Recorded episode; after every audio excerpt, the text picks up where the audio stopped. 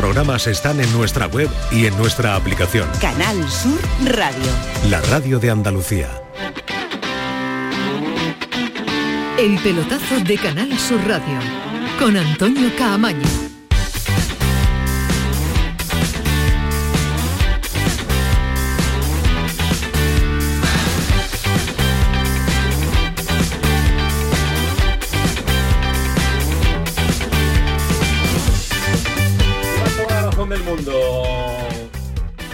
Llevas toda la razón del mundo, Manu Japón, te lo estaba diciendo, es verdad, esto no puede ser. Hay una cartulina amarilla ya en el minuto uno, porque después es que suena mucho la sintonía.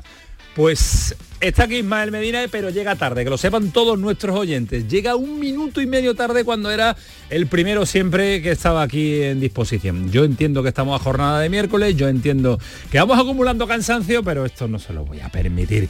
Bueno, que la selección española ya está en Sevilla. Y Medina, ¿qué tal? Buenas noches. Hola, ¿qué tal? Muy buenas. Hola, Nacho Delgado. antes de que el árbitro del pitido inicie. No, no, no, a que no, Nacho, a que no. Muy buenas noches. No, a que no está bien, a que no está bien esas cosas, no, la falta de respeto. Eso no, debe, no, no, le pega, no le pega. Serie B. No, no, sí, efectivamente. No le pega a alguien que trabaja con García, no le pega a alguien que ha sido Con García no llegaba tarde, con García no llegaba tarde. García estaba el. Os voy a dar como Barrio Sésamo tarde y temprano. Justo cuando ha empezado el programa estaba yo aquí sentado. Eso es tarde para, para cuando uno, cuando Manu Japón está ya sentado y poniendo la sintonía tiene que estar sentado todo el estudio no quiera ser como Miguel Chazarri que le gustaba llegar tarde y que a ti te cabreaba, por cierto. Bueno, señores, que los protagonistas no somos nosotros, que el protagonismo lo tiene la selección española, que ya está en Sevilla, partidazo mañana la Cartuja ante Escocia, que es el líder del grupo. España ya lo saben, es segunda, no le vale otra cosa a los de Luis de la Fuente que no sea la victoria mañana en el estadio de la Cartuja. Ahora les contamos cómo ha sido la sesión de entrenamiento en el verde del estadio sevillano, pero ojo a Brian Zaragoza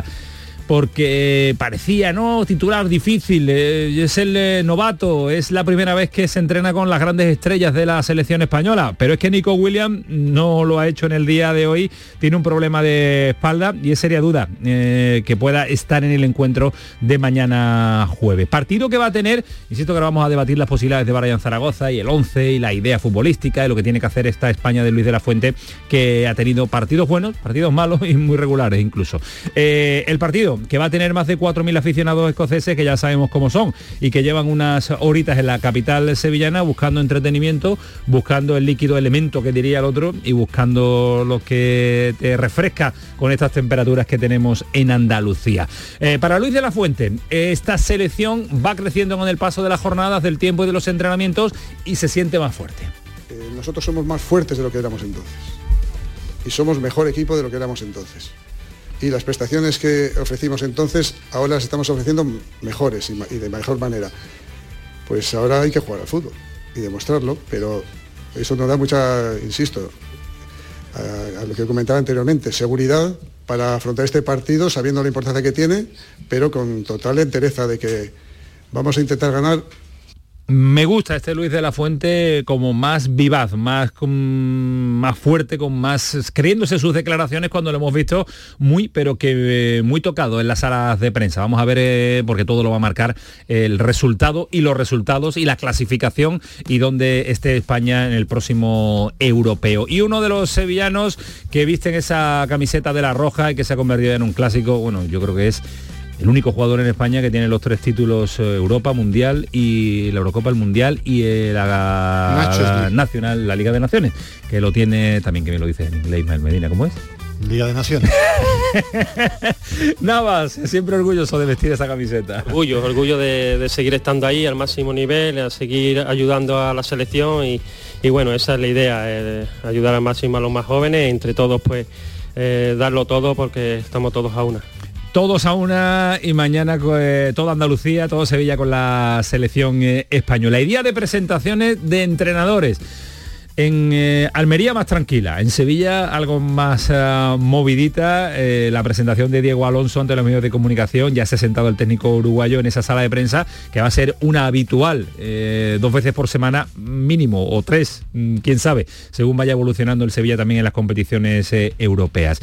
Porque Víctor Horta, ha estado en esa comparecencia, ha estado acompañando a su técnico, a su nuevo entrenador, a su elección y ha aclarado por qué ha elegido a Diego Alonso. El conocimiento que tenía sobre, sobre Diego como entrenador era muy amplio, porque desde ese noviembre del 2010 hasta ahora he estado un poco analizando y siguiendo su trayectoria para tomar la decisión que, que tomé para presentarlo al comité de dirección como un futurible entrenador del Sevilla, que a día de hoy lo es pues eh, del 2010 al 2023 son 13 años teniendo datos de Diego Alonso. No hay mucho margen de error si con 13 años no acierta uno, Ismael Medina. 2010 No que 2023, ver. ¿cómo que no tiene nada que ver? Nada, nada.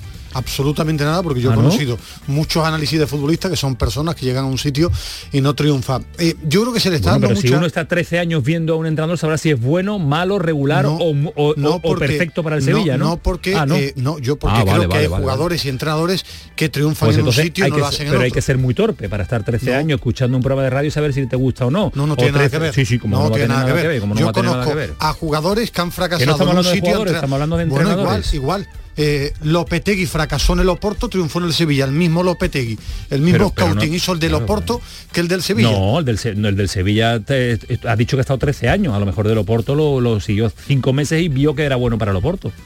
Estamos analizando el tiempo de análisis. Nacho Delgado, ¿qué tal? Buenas noches, te saludo otra vez. Muy buenas noches. No, no te vale el planteamiento de que con 13 años uno tiene que aprenderse la, la lesión, ¿no? Lo- Si tu hijo estudia tre- 13 días en vez de 13 meses, lo sabrá mejor con 13 meses, ¿no? No, no tiene nada que ver. Ah, no tiene nada que ver, vale. Lo tiene que conocer, tiempo lo ha dado para conocerlo. Eh, lo que no sé muy bien es si con todo ese conocimiento que ha sido el, el de Diego, el, un Diego Alonso en otras ligas menores y en otros contextos, le va a valer para que le vaya bien aquí. Lo que sí tengo claro es que Diego Alonso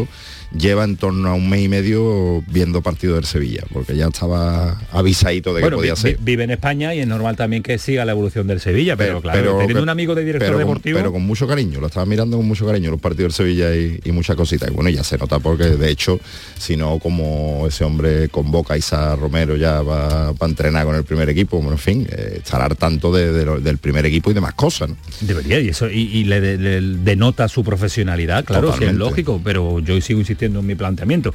Si con 13 años te equivocas es que tienes mal, mal ojo para, para, para decidir. Tienes que saber hasta qué pie de, mm, de zapatillas tiene. Y que, Tienes que que saberlo. no vea- es que va a ser un No, diálogo. no va a ser un bucle. Creo que no tiene nada que ver. Sí, yo creo Yo- que sí tiene no. mucho que ver, pero bueno. Absolutamente nada. Rompo vuestro diálogo y me digo que me parece una apuesta arriesgadísima, pero Pues- arriesgadísima, arriesgadísima. Muy, muy serio. Y yo también apunto eh, cómo se quiere vender que es la opción de Horta, es el trabajo de Horta, pero es la opción de Del Nido Carrasco, lo pongo delante porque es el que está en, del primero en todas las operaciones, Castro y Víctor Horta. El triunfo o el fracaso será de los tres.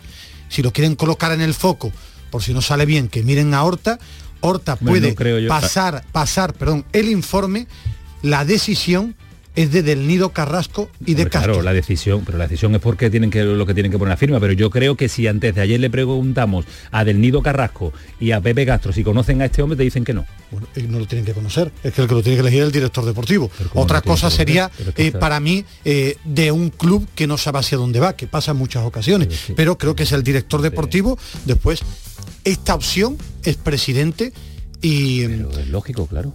Que la opción es del pero- presidente, otra cosa es que lo conozca o no. El- No. el Víctor Horta viene con un, con un informe de 13 años y dice, este es nuestro hombre, es perfecto. Usted tiene que firmar contrato, usted tiene que dar el ok. Claro que tiene que dar el Sergio ok. Ramos es un fichaje de José María del Nido Carrasco. Pero no Sergio- es de Víctor pero- Horta pero Sergio ni de Ramos, pero. Sergio Ramos lo conoce todo el no, no, mundo no, del pero que no fútbol. es conocimiento. Ah, no, ahora- ahora no es conocimiento. eh, yo me refiero, la autoría, la autoría Hombre, claro, la autoría y la firma, claro, la firma, no va a firmar, no va a firmar Víctor Horta también los contratos y le va a decir lo que tienen que, que cobrar. Intuyo que no nos vamos a poner de acuerdo hoy, Ismael Medina. Vienes No, hoy ni- ni raro, mucho, vienes raro, no, hoy, vienes raro. Lo que ¿eh? pasa que a veces vive en un mundo irreal. No, el que vive eres tú y va llegando tarde. Y como no podía ser de otra forma, después lo escuchamos y vamos a analizar el debate en torno a esa charla reunión en la ciudad deportiva en el que eh, los compañeros de la sexta han emitido esa mini reunión, no sé, un análisis previo donde se ha detectado eh, mm, conocimiento, no quiero decir conocimiento, dificultades a la hora de atribuir ese fichaje, esa incorporación. No sé si vas por ahí cuando hablabas de ese asunto, Ismael Medina,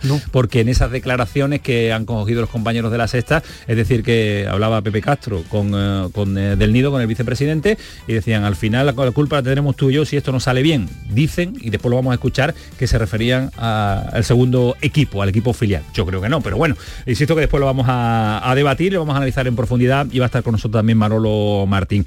Otro entrenador presentado en el día de hoy, Gasca Garitano, técnico con eh, optimismo máximo al llegar a la Almería, capaz de ser posible de sacar el equipo adelante si no, no hubiera venido, ¿no? Si no hubiera creído que el equipo puede mejorar o puede ganar partidos y creo que, lo puede hacer, ¿no? Es, evidente que tenemos que mejorar cosas, que va a costar tiempo. En la situación en la que estamos y sin haber ganado ni un partido, no es una situación en la que se salga en dos, tres semanas, en un mes, eh, quedan meses y, lo que hay que hacer es estar en competición y empezar a ganar partidos cuanto antes para poder estar en la pelea pues ha dicho el Evangelio. ¿Qué, va a decir, por otra parte? ¿Qué va a decir? Soy capaz de sacar esto adelante y que ganar el partido. yo estoy en situación yo de otra cosa, de, decirle que no a la Almería. no, la verdad es que no. Es un técnico también con otra apuesta arriesgada. Eh, cambiar de entrenador cuando se llevan tan pocas jornadas es lógico también que el, el riesgo sea el denominador común tanto del Sevilla y de la Almería. Y ojo, al Betis, apuntaba Ismael Medina un nombre y coincidíamos además todo en que Sócrates era, Sócrates era uno de los eh, elegidos, o era el hombre, el perfil que gustaba por, eh, eh, por saber estar, por edad, parece que ha descartado, Ismael. Parece que poco tiene donde elegir el Betis. Si empieza a descartar lo poquito que tiene. Es que no tiene mucho, no tiene mucho. Era el elegido, después tienes que llegar a un acuerdo. es una situación delicada la que tiene el Real Betis Balompié. Hay centrales, claro que hay centrales. Ahora, en qué forma vienen, tienes que firmarlo ya, se miró eh, hace un mes. Este tema va a traer, va a traer cola. El tema, o la gran pregunta ahora, la intención del Betis era firmar a un central cuando volviera al fútbol. No, no, cuando volviera al fútbol. No, ya tarda más. Claro, ya, está tardando, Nacho, porque es que la dificultad de, como dice de encontrar centrales es importante, pero si además tardas en la elección porque te generan dudas, pero es que es normal que te generen dudas los centrales que quedan en el mercado. Por eso están, por en el mercado, claro. Porque generan más dudas que, que certezas. Lo que sí está claro es que esa posibilidad de aplazarlo hasta el mercado de invierno se ha topado con la lesión más grave de, lo que se esperaba de, de Bartra y ahora la situación es complicada. Dicho lo cual, eh, también es verdad que el problema del Betis no es únicamente ese. El, hecho de que el Betis no esté siendo el Betis de Pellegrini hasta ahora, creo que tiene otras claves que analizar y, y no es solo eso, pero sí que necesita, hombre, ya no es que sea bueno en central o que tarde poco en adaptarse, necesita efectivos necesita efectivos y números en cuanto a tener opciones de variaciones en esa defensa, en esa línea defensiva de centrales que está teniendo problemas en el Betis. A esta hora nos vamos a visitar, a saludar a Paquito Tamayo con las redes sociales que como suele ser habitual, pues andan como andan, eh, pues que el mundo del fútbol, eh, el mundo del deporte en general. Paquito Tamayo, ¿qué tal? Muy buenas. ¿Qué tal? Buenas noches, Cabaño, buenas noches, oyentes del pelotazo. Bueno, pues mañana regresa el fútbol de selecciones. Hay a quien le gusta más, a quien le gusta menos, pero mañana la selección española vuelve a la capital andaluza, a Sevilla, la Cartuja, y por eso hoy en nuestro Twitter, en arroba el pelotazo CSR, lanzamos la siguiente pregunta. ¿Qué es lo que más te llama la atención del encuentro entre la selección española y Escocia? Pues cuatro opciones hemos dado. La, primera, el posible debut de Brian Zaragoza. La segunda, pues que hay que buscar la clasificación al europeo. La tercera, quizás una posible despedida de Jesús Navas de la selección. Y la cuarta es que, nada, que no espero nada porque la selección me aburre. Pues mira, eh, lleva un muy poquito tiempo de encuesta, no ni 20 minutos, pero con un 63% puede sorprender. Va ganando la última respuesta, que no espero nada de la selección porque me aburre. Por lo que esperemos que en estas dos horas de programa los oyentes sigan votando y también puedan comentarnos en nuestro WhatsApp, por ejemplo, en el 616 157 157 por qué les aburre el juego de la selección. Que vayan dejando nuestros mensajes y vayan eh, ampliando esa información eh, de apertura de la encuesta en torno a la selección española de la, del partido de mañana. A mí esta selección por momentos aburre, pero por momentos eh, también ha ido evolucionando a más. Vamos a ver qué nos encontramos en el día de mañana. Ha habido y hay de hecho partidos en directo. La Copa Federación, el San Roque de Lepe metido en la siguiente fase. Le encanta San Roque de Lepe esta Copa Federación. Y ojo, porque se ha adelantado, que diría el clásico, el premio gordo de la lotería. Es que no sabes dónde ha tocado Iván Medina, Nacho. Nacho, ¿sí lo sabe? ¿Tú no sabes? No. Chiclana va a recibir a un equipo de primera división española. Ha ganado 0-1 a Mijas y se mete en ese sorteo de un equipo que quedarán exentos los europeos, pero es un equipo de primera división. Quedan exentos los, Los- no los europeos, la los- los que van Ah, correcto, los los de la Supercopa, los de la Supercopa, los cuatro de la Supercopa, no todos los europeos, así que a Chiclana puede ir un equipo de, de- de- de nivel. Así que toda la suerte del mundo. A ver si a lo largo del programa podemos hablar con eh, los dirigentes del, del Chiclana. Y buena noticia también, ayer hablábamos de voleibol, del club de femenino de dos hermanas. Hoy han ganado su primer partido en Europa, así que las chicas están de enhorabuena. Y voy a escuchar a Bernardo, que tengo ganas de el momento Bernardo. Bernardo Ruiz. Si no entra hoy es que, mm, Es que me, me, mata, gusta, me mata. Me gusta, me gusta el Por momento ahí Bernardo anda, por, por ahí anda cenando, así que prepárate cómo, cómo va a venir. ¿Cenando? cenando y comiendo. No, no, no, el de régimen, oye, algunos días régimen, otros no. 10 y 20, esto es el pelotazo, está Manu Japón, Kiko Canterra, toda reacción de deportes y lo que está por venir. ¿Quieres Manu? ¿Quieres Manu? ¿Quieres? Sí, sí, sí, no está, no está Alejandro, pero siempre es un homenaje al que no está. No se atreven, no saben imitar a... No, no, veáis mal que serio viene. Y además viene No, con no, cara no, de no. pelea hoy. No, no, siempre vengo igual. Programón. El pelotazo de Canal Sur Radio con Antonio Caamaño. Si mezclas Andalucía, el fin de semana y la radio, sale gente de Andalucía. Disfruta de un programa en el que sentimos Andalucía a través de su gente, en el que nos dejamos seducir y nos enamoramos de una tierra repleta de tradiciones, de una gastronomía de bandera y de un patrimonio fascinante. Y todo a través de su gente. Gente de Andalucía, los sábados y domingos desde las 11 de la mañana con Pepe da Rosa. Contigo somos más Canal Sur Radio. Contigo somos más Andalucía. Canal Sur Radio. ¿Ya conoces las lavadoras Nevir? Lavadoras de hasta 12 kilos con motor inverter y etiqueta energética clase A. Porque Nevir siempre piensa en el ahorro de la factura de la luz. Con las lavadoras Nevir podrás esterilizar la ropa deportiva y disfrutar de su velocidad de centrifugado y sus tres modos de lavado rápido. Si no la tienes aún, ve ya por tu lavadora Nevir. Tú, sí tú, el que sueña con independizarse. Lo que tienes que hacer es comprarte un coche de ocasión. En Driveris celebramos el Día de la Hispanidad con una amplia selección de coches de todas las marcas, con la mejor garantía del mercado y a muy buen precio. Pásate en octubre por tu tienda más cercana o entra en driveris.es. Driveris, vehículos de ocasión de verdad. Canal Sur Radio.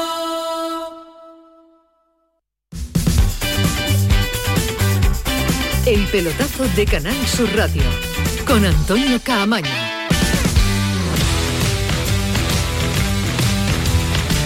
Diez y 21, prepárese Que no- para lo que viene. Que no se preocupe tu 12. madre, sobre todo el resto. No, mi madre y Nuria Gaciño. Pero Se preocupan pero porque dice que madre, nos peleamos que mucho. nuestras discusiones son habituales, pero nos eh, reímos, claro. muy normales entre nosotros. Porque no, no, no, mira, no vemos el fútbol No, y el pero- deporte no, de no, forma ni la vida, ni, la, vida, correcto. La vida cada vez sí, sí un No, poquito no, me pareciendo Ismael que Medina. discutimos durante todo el día. Que Discutimos esto- durante todo el día, por la mañana, por la tarde y por la noche. Eh, Nacho es así, es un Ha habido, momentos, matrimonio. ha habido momentos tensos, yo los he vivido, ha habido electricidad Sí, en, el, y en lo- el tacto, pero... Y los habrá. pero luego... No, no, no te creas, viene un tema que no nos vamos a poner de acuerdo. es bonita Yo creo que No, no, no. Sí, lo, es verdad, la gente que se quiere se pelea, pero yo creo que ahora no va a venir un momento porque no nos entendemos. Desde el, desde el minuto uno que salió Mendilibar no estamos con, no estamos en la misma no, en sintonía. eso sí estamos en la misma sintonía. Lo que, No, eh, estamos el en motivo, caminos no estamos en distintos. camino distinto, el, el Ah, motivo bueno, de la es que yo creo que el camino todo el mundo piensa que es el mismo menos tú. No, todo el mundo te dice a ti que es el mismo, No, el no, no, deportivo. no. Nacho, si eh, sale Mendilibar por motivos deportivos eminentemente. No, no, por, res- por los resultados. no, Tú, motivos deportivos. no, hago la pregunta. ¿Tú crees que Mendilibar si le gana al Rayo seguiría siendo No, el eso, entrenador del eso lo sé Sevilla? yo, claro. Probablemente, claro. Claro, pero es que eso no fue lo que no, Sí. no, no te lleves el debate a lo que te interesa a ti no me seas de- no me seas Esa- ventajista porque no es es ese, la porque mira hasta. Manu Japón se ríe Pero porque ¿por no era qué- la pregunta. Pero ¿por qué ha estado este año en el Sevilla? No, no, es claro, eso Ha lo estado por los claro. resultados. Eh, porque ganó la Claro. Europa League. Pero Y es que hecho. Eh, Antonio Camaño piensa Correcto, Gómez. que dice que no, que aparte del resultado, que fuera que fuera el resultado, hay otras cosas alrededor. Y yo he dicho que no, que si le gana el PSV al Rayo, es más, si le gana el Rayo 3-2, hoy es entrenador del Sevilla. Y si gana 14 partidos seguidos... No, no, no, lo solo lo seis renuevan años, seis años, pero- claro. No, pues, pues yo no creo Pero eso. tú crees que ha habido otros motivos que no se dicen para que Mendilibar eh, haya estado o haya sido no querido desde el inicio? Sus enfrentamientos, sus ruedas de prensa, no, no, no, no ¿crees tú que el Ah, entorno bueno, no eh, el- no caer bien, el ser algo Yo crítico, el ser probablemente pues sí no ha estado muy acertado en sus convocatorias de prensa pero más que el entorno no, el, el plantel, que no estaba muy contento y lo habrán dejado caer a la, a la dirección y a la gente de arriba y eso ha podido influir, por supuesto, pero yo creo que fundamentalmente es que, es que no, que no, no, no- los jugadores no sabían muy bien a lo que jugaban, porque a lo que quería jugar el entrenador, ellos no estaban dispuestos. Entonces eso al final, si lo alineas con, con unos darditos a determinados jugadores, con, con el, el nerviosismo que mostraba ya. con la gestión, con el entorno, con las declaraciones, yo creo que todo alimenta, es verdad que los resultados, pero es que eso lo sabe hasta mi niño de 14 años, que si no gana vas a la calle y si gana renueva, claro. Yo- yo- es que eso es un argumento que no, lo voy a rebatir yo, es que, Ismael, es que claro yo que no. creo, y lo defendí en su día, que no le han dado el tiempo que merecía por el título simplemente porque José María del Nido Carrasco, el primero con Pepe Castro, nunca le iban, iban a tener paciencia con él. El resto es fútbol. Es que Mendilibar es el mismo del año pasado, igual que esta temporada. Ha Sí, aguantado que le hagan una otra. plantilla tarde, tarde, Pero y no le han dado el tiempo Ismael. porque nunca creían en él. Nunca han creído definitivamente en Eso- él. pero si eso es lo que yo te estoy diciendo, que el motivo de su salida es porque no se cree en él también. Vestirlo solo de resultados me parece un Pero que- análisis pero muy que simple. él ha contribuido a que no se crea en él, ¿no? En, en estos meses también, ¿no? Bueno, yo creo que, que ¿No? cuando tú no tienes confianza en un entrenador absoluta, Claro, pues eso es lo que voy, Ismael. Al final coincidimos en el análisis. Claro que si gana, sigue, y claro que si Yo pierde, me quedo- sale. Eso sí. yo me quedo pero muy que hay tranquilo algo más. Porque lo dije aquí en junio, cuando toda esta mesa estaba diciendo, no, es que esto tiene que renovarlo, la opinión pública decía que hay que Pero es que renovarlo. había que renovarlo, Nacho. Muy Es bien. que había que renovarlo. Pues, pero a lo mejor no. A lo mejor tienes que decir no. En contra de lo que opina la... Es que, es que si tú te dejas Pero- llevar por la opinión pública, por, Pero por la eso prensa, sería no. un club con estructura y el Sevilla lamentablemente no tiene estructuras de club ahora. Para mí toman decisiones personas que no tienen que tomar esas decisiones. Es que lo hemos visto, la llegada de Sergio Ramos ha retratado cómo es, el Sevilla. es- bueno, es un club que se deja llevar Por lo que dice la opinión. por- sobre todo por, la ansiedad, sociales. no, por la ansiedad, el nerviosismo y no tiene un equilibrio. Hay una cosa, mucha gente hay una circunstancia muy clara, gana títulos. A mí no me gusta este modelo. claro. Este modelo último. Es que el fútbol es tan grande, aquí, podría decir un tópico, el fútbol es tan pues, grande que hasta con las cosas mal hechas eres capaz de ganar. Sí, sí, Mael, sí, sí, sí, sí. Yo creo, ¿Se da? yo creo que por encima de lo que piense la gente, un club tiene que tener su propia valoración. Por encima de lo que piense el periodismo, los aficionados, tiene que tener su propio camino. Bueno, avancemos también, porque ya Mendilibar es pasado, el eh, nuevo entrenador ya está sentado en esa sala de prensa, que vamos a ver cómo la maneja también, porque es un eh, es una silla importante donde Ismael se ríe, porque Ismael se cree que solo es meter la pelotita, para mí no, para mí es mucho más el fútbol y todo esto, y es un contexto mediático de redes sociales que como él no maneja ni tiene, pues se cree que no importan nada, pero sí importan. Eh, a mí sentarse en una rueda de prensa y saber manejarla es muy importante, saber comunicar, hay entrenadores que lo bordan, otros no, y vamos Hay a ver cómo que la venden mucho humo y manejan Por muy eso. bien ¿Y las ruedas de y prensa dónde lo venden? y dan un petardazo en los campos Hombre, y tanto, y tanto, y tanto. Eh, Víctor Horta, que tiene muy claro que es su elección, que es su primera opción y que el que está sentado, estaba sentado esta mañana en esa sala de prensa, era el elegido por él. Bueno, eh, nosotros tenemos procesos, como hacemos también con los jugadores, y nosotros siempre vamos por nuestras opciones prioritarias. Y aquí está nuestra primera opción. Sentado en esta sala de prensa está nuestra primera opción, la que hemos consensuado con el comité de dirección, y la verdad que, que fue un- una entrevista larga, eh, donde quisimos conocer a Diego mucho más, donde le quisimos conocer en profundidad, donde intercambiamos información, pero donde quisimos fundamentar nuestra decisión en, en hechos, en hechos que conocíamos como dirección deportiva, que está al tanto de, de los entrenadores de- del mundo y que analiza y que no solo analiza jugadores y que queríamos ver en, en esa entrevista y, y que luego rápidamente demostró su ambición, sus ganas de venir en, entre otras cosas por, por coger un coche a las 5 de la mañana para poder entrenar, aunque incluso llegó antes que, que su cuerpo técnico. ¿no? Por lo tanto, era nuestra primera acción y, el, y estoy muy orgulloso de- del proceso y de la confianza del Consejo de- del Comité de Dirección y, y de los consejeros de la Bueno, ha quedado claro que es la primera opción del director deportivo, que es lo que tiene que hacer un club, confiar en su director deportivo que para eso lo ficha. Pero es la primera opción, Ismael Medina, Nacho, de, de- de los que Para- firman los contratos. Para mí sí. Sí, también. Para, bueno, para mí sí, porque mm, lo que ha hecho el, el Sevilla es mm, preguntar, no reunirse realmente con ningún entrenador, más allá de, de Diego Alonso, y preguntar tres veces, creo, si no me equivoco, y las respuestas de los propios representantes han hecho que ni siquiera se hablara con otros entrenadores. O esa es la información que yo manejo. Si Ismael maneja otra, pues... Yo, yo creo que se le da mucha importancia primera, segunda o tercera opción. Eh, yo creo que se han dialogado con representantes. Ahora, ¿No la tiene para ti eh, la- no. que ser el primer Sí, segundo, yo- tercero? yo- Para mí no. Claro que han No, dialogado con representantes. Digo Claro, que no han eso- dialogado con eso. entrenadores. No, no, Ahora con sí, dialogar con representantes. Si, si Si no lo yo- estoy diciendo como crítica, No, yo me pero- refiero que eh, el tiempo, la experiencia me ha enseñado que Canuté era la primera opción o no, porque estoy analizando el Sevilla. No lo sé. Tampoco tengo claro la lista de Monchi si era la primera opción Canuté y triunfó. Juan de Ramos no era la primera opción cuando firmó por el Sevilla, era Javier Aguirre. Y Juan de Ramos llegó y ganó títulos. Yo creo que al final los clubes tienen que tener opciones y dialogar. Eh, cuando hablamos de apuesta arriesgada, Pero son, son los clubes muchas veces los que mm, eh, Bueno, lo- resaltan su primera opción como diciendo aquí está el que queremos, porque, lo ha repetido tres Sí, veces bueno, Víctor Horta. porque le hemos preguntado, le han Claro, preguntado. Es su por- primera opción. Se han filtrado muchas Claro, cosas. es que el y ha parecido que era el tercero o el cuarto en la lista. Y eso es, creo, desde la información que yo manejo, eso es falso, porque mm, vamos a ver, si tú preguntas por Marcelo Gallardo y el representante de Marcelo Gallardo te dice buenas noches, son 10 millones. No es ni la primera pues- ni la quinta, pues, no es pues ya está, colgamos el teléfono. Claro. Es que eso no es querer a Marcelo Gallardo, eso es preguntar y como si yo voy a un bar y digo. Es que eso no es criticable. que tiene usted? ¿Papa frita? y, ¿Papa y- y claro, hablar con el brava? representante de Marcelino y decirle, "Uf, veremos a ver si lo que te voy a plantear mm, lo va a querer tú. Y Bueno, yo decía el representante Marcelino, no, si yo lo que quiero es tantos años, tanto dinero. Para te- mí eso es interesarse por un entrenador. Eso es para mí interesarse. Lo que pasa que a medida que te van abriendo puertas, sigue hacia adelante. Yo creo que no es tan, im- para mí, ¿eh? no es tan importante el tema de la primera o la segunda opción. Eh, ha hecho algo bien Horta, que es tener su trabajo y dar un nombre arriesgado porque no ha entrenado en, En eso España. sí, en eso sí. Ha hecho lo, lo que tiene que hacer una dirección deportiva. No, Después- rápido. Después O sea, ha- es lo ha hecho que rápido. tiene que aguantar ahora del Nido Carrasco y Castro con eh, Horta saber hacia dónde quieren que camine el Sevilla. Ya sé que es obvio ganar. Claro, todo el mundo quiere ganar. Ahora hay una historia que es la famosa frase de Luis Aragonés de ganar, ganar y ganar. Yo en 33 años que llevo en los medios de comunicación no conozco a ningún entrenador que salga al campo a perder. No conozco a ninguno. A ninguno. Entonces todo el mundo quiere ganar. Ahora, ¿qué proceso quiere llevar a cabo el Sevilla? ¿Quiere tener una confianza en un entrenador? ¿Le va a dar 10 partidos de los cuales tiene que ganar 5, empatar 3 y perder 2? ¿Cuál es el camino?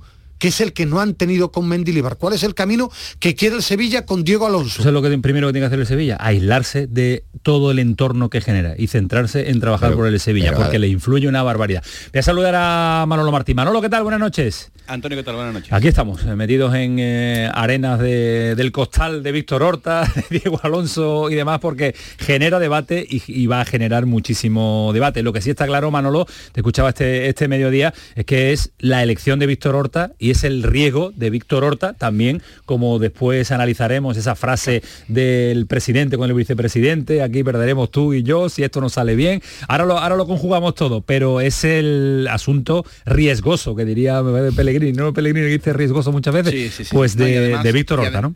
Y además la necesidad del, del club ya que se ha quedado sin paraguas, eh, se, fue, se fue Monchi, eh, han quedado, digamos, al descubierto tanto eh, el propio del Nido Junior como, como Pepe Castro, ¿no? que es al que a día de hoy apuntan pues todos los disparos porque todavía sigue ostentando la presidencia, aunque ya sabemos en el fondo qué es lo que, qué es lo que pasa y quién decide.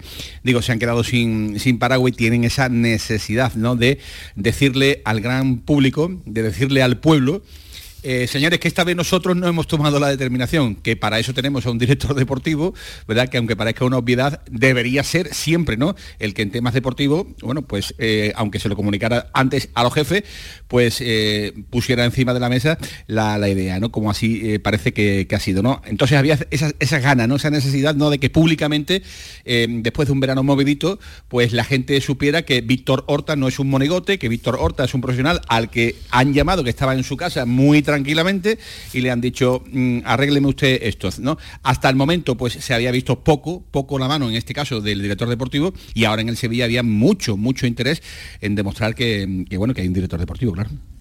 Te cortaba yo, tío, No, antes, no, Nacho. entre otras cosas porque después del tema San Pauli mejor que no se metan mucho.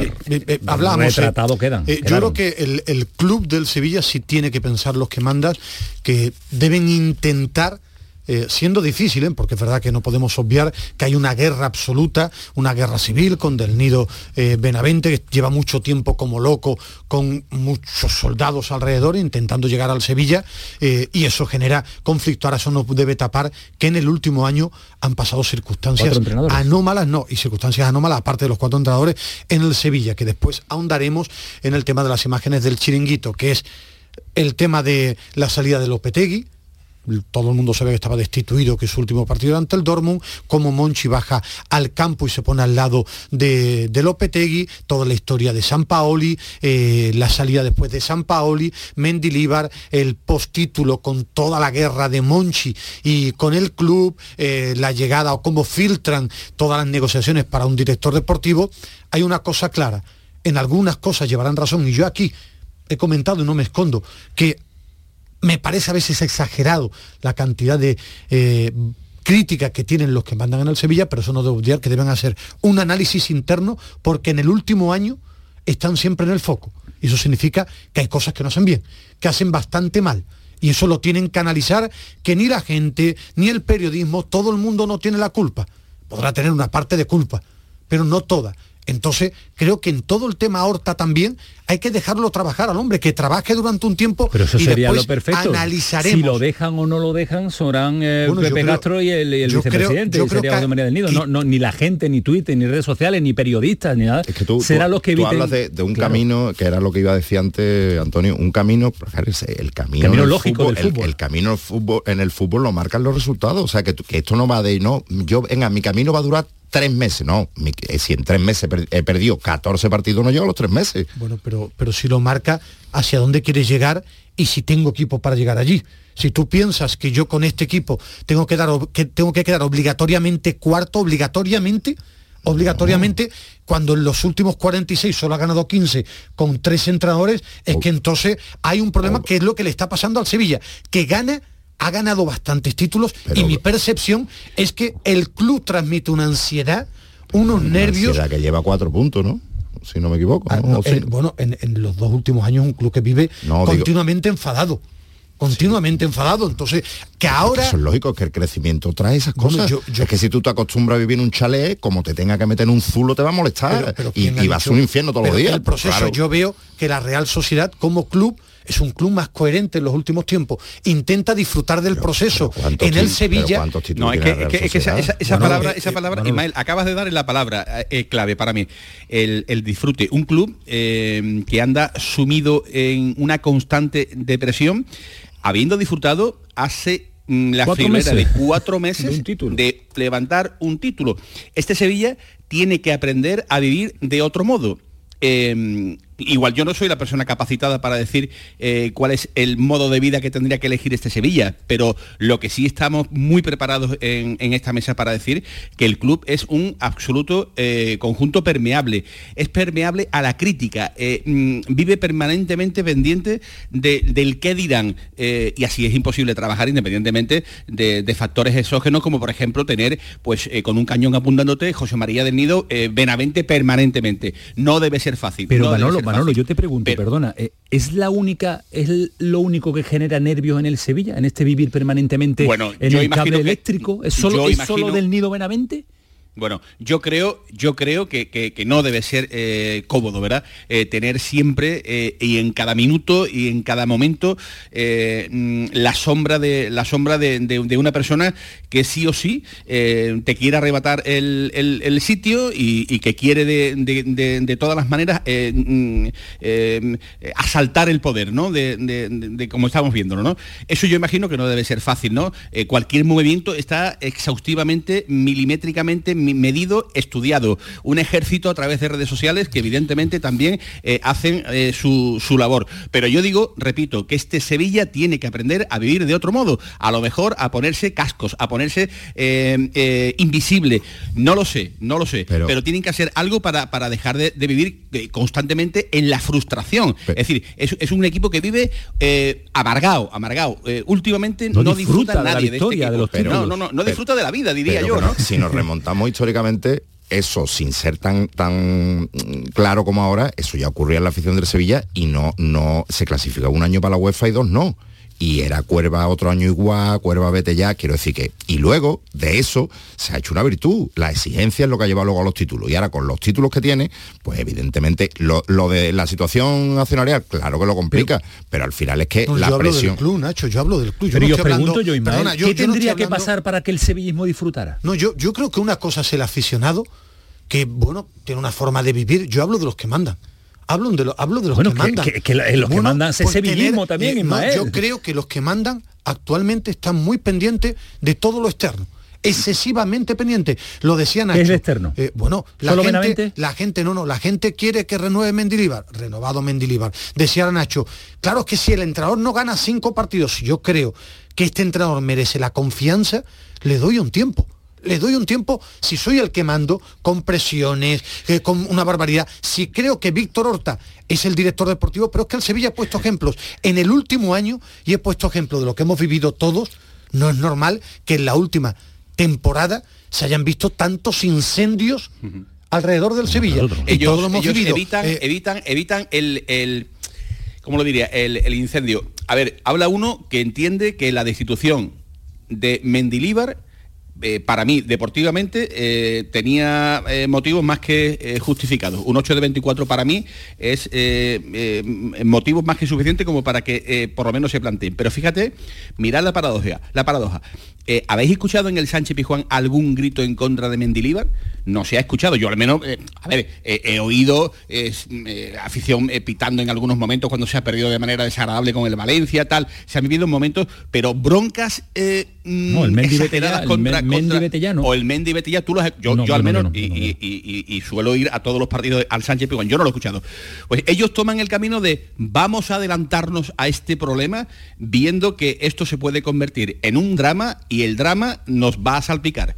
Entonces, claro, es que si, si tú ya eh, valoras eh, de una parte lo deportivo que no funciona, que mm, dicen es que hay que echarlo porque no va bien, pero además es que hay que estar muy pendiente de, de- de los cañones que nos están apuntando. Así es imposible. Así es, o, o- o al menos yo entiendo que, que así eh, es, muy, es muy difícil poder trabajar y poder tener, evidentemente, pues, y después, bueno, experiencia, manejo, saber estar. eh, Pues llevan unos años, crítica- Manolo, pues esto no es una crítica contra el presidente que más títulos ha traído a la ciudad de, de Sevilla, ¿no? Que es el presidente eh, Castro, ¿no? Pero mm, eh, hay que aprender y hay que ponerse las pilas y, y- y saber eh, manejar y tener eh, ese, ese pozo, ¿no? Que, que- que muchas veces eh, hace falta, ¿no? Para, para la toma de decisiones, ¿no? Y, y ya digo que, que muchas veces eh, ocurre lo ocurre. Por ejemplo, lo- no me quiero meter ni quiero adelantarme a, No, a no, tu guion, pero lo, vamos, ocurri- ocurrido ayer, lo ocurrido ayer con la pillada de la cámara, pues es, vamos, otro de los ejemplos. Claro, de eso los vamos, porque hablaba Manolo de- del pozo necesario para tener esa experiencia del presidente más exitoso en la historia del Sevilla en cuanto a, en cuanto a títulos Pepe Castro y, su, y, su- y el vicepresidente eh, del nido del nido Carrasco. Eh, la imagen, Ismael, es un en el entrenamiento, para ponerlo en contexto, yo creo que todos los oyentes ya saben de, de No qué estamos hablando. declaraciones, No hay eh, se leen los declaraciones, labios. Se leen los labios, correcto. Es decir, es que yo creo que en el actual periodismo que se vive, me refiero. Pero yo, eh, en la rueda de prensa, lo ponemos, no han, no han negado que dijeran eso. No, no, pero si yo tampoco. Por yo eso, me refiero no, que es una interpretación. Cada uno puede interpretar lo que quiera. Después yo daré mi propia valoración. Yo creo que ya lo habrá visto todo el mundo en Andalucía, porque esto de las redes sociales va muy rápido. Es en, en el entrenamiento un diálogo del Nido Carrasco, presidente, y Víctor Horta. Y hay momentos Con que la, se los salvedad, labios. con la salvedad de que uno de los tres está de espalda, con lo cual no se le pueden leer los labios. claro, no se le los es importante Es que porque si hablan tres y- claro. y a uno no se le ven los labios, Por, por eso yo no soy capaz de saber qué sucedió en esa Ni conversación. yo, Ni, a quién creerme. Yo. yo. puedo tener una valoración o, o- o una intuición. Lo niega Pepe Castro en privado y público de que estuvieran hablando de Diego Alonso y de peticiones. Dice que estaban hablando del entrenador del filial, que ahí le estaban comunicando que se iba al Huesca con una oferta. Ahora, tienen también que analizar, no pueden hablarlo en un despacho, la sobreexposición es, es necesaria Pero- en un momento pero- en el que hay tantas cámaras Pero, y tantas imágenes. esta mañana, esta mañana Antonio, hablando con, con Ismael Medina de, de este asunto de, de manera privada, eh, ahí está Ismael que lo, que lo podemos corroborar. Eh, llegábamos al, al- al convencimiento, a un punto de entendimiento que a veces hasta de manera privada eh, a veces tenemos entre Medina y yo. Difícil, ¿eh? Difícil, cada si- día más difícil, Si no está de acuerdo, bueno, pues incluso me puede rebatir lo que voy a decir. ¿Tú has visto en algún club de primera división esa, como dice Ismael, sobreexposición de las personas que mandan? Es increíble cómo tienen que estar Pepe Castro del Nido Bueno. cuando estaba Monchi permanentemente Ahí- un pero día ahí os voy a llevar la contraria, ahí os voy a fue- llevar la bueno, contraria. Perdón, perdón, perdón, voy a terminar, eh, Nacho.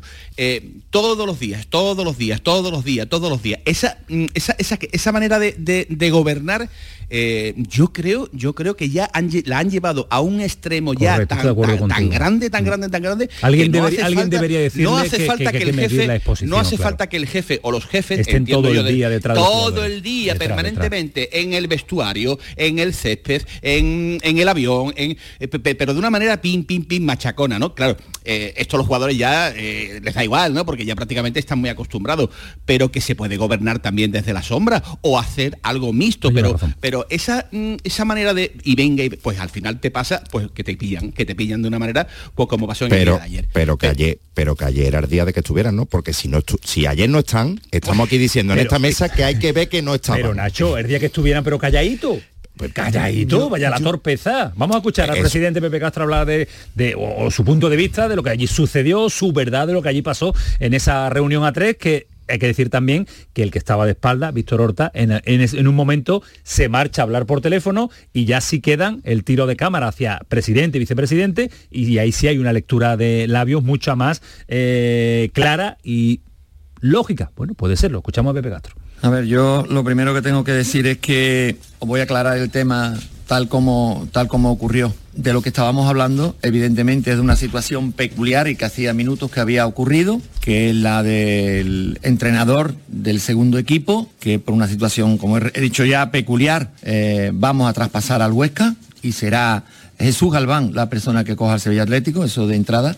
Todo lo que hablamos fue del, del- entrenador del segundo equipo y lo que sí pediría a los compañeros de la prensa es que antes de no decir la verdad, que es lo que ha ocurrido, que no habéis dicho la verdad, se puede contrastar, se puede llamar al director de comunicaciones del club, que lo conocéis todos, a Álvaro, se puede llamar a Juan, antes de meter la pata de esa forma, porque es increíble que digáis cosas que no son verdad, porque de lo que hemos hablado allí ha sido solo y exclusivamente del entrenador del Sevilla Atlético. Manolo, ¿nos creemos en la totalidad lo que defiende el presidente del Sevilla? Hombre, cuesta trabajo, cuesta trabajo, de verdad, cuesta, mm, de verdad, eh, eh, es que, que- que hay cosas que, realmente, eh, sin, sin haber estado allí y tal, también saben muy mal, ¿no? Eh, que una persona te diga que Claro, eso no es verdad, yo no estoy allí y ahora vengo yo a decir aquí públicamente que sí, que lo dijo.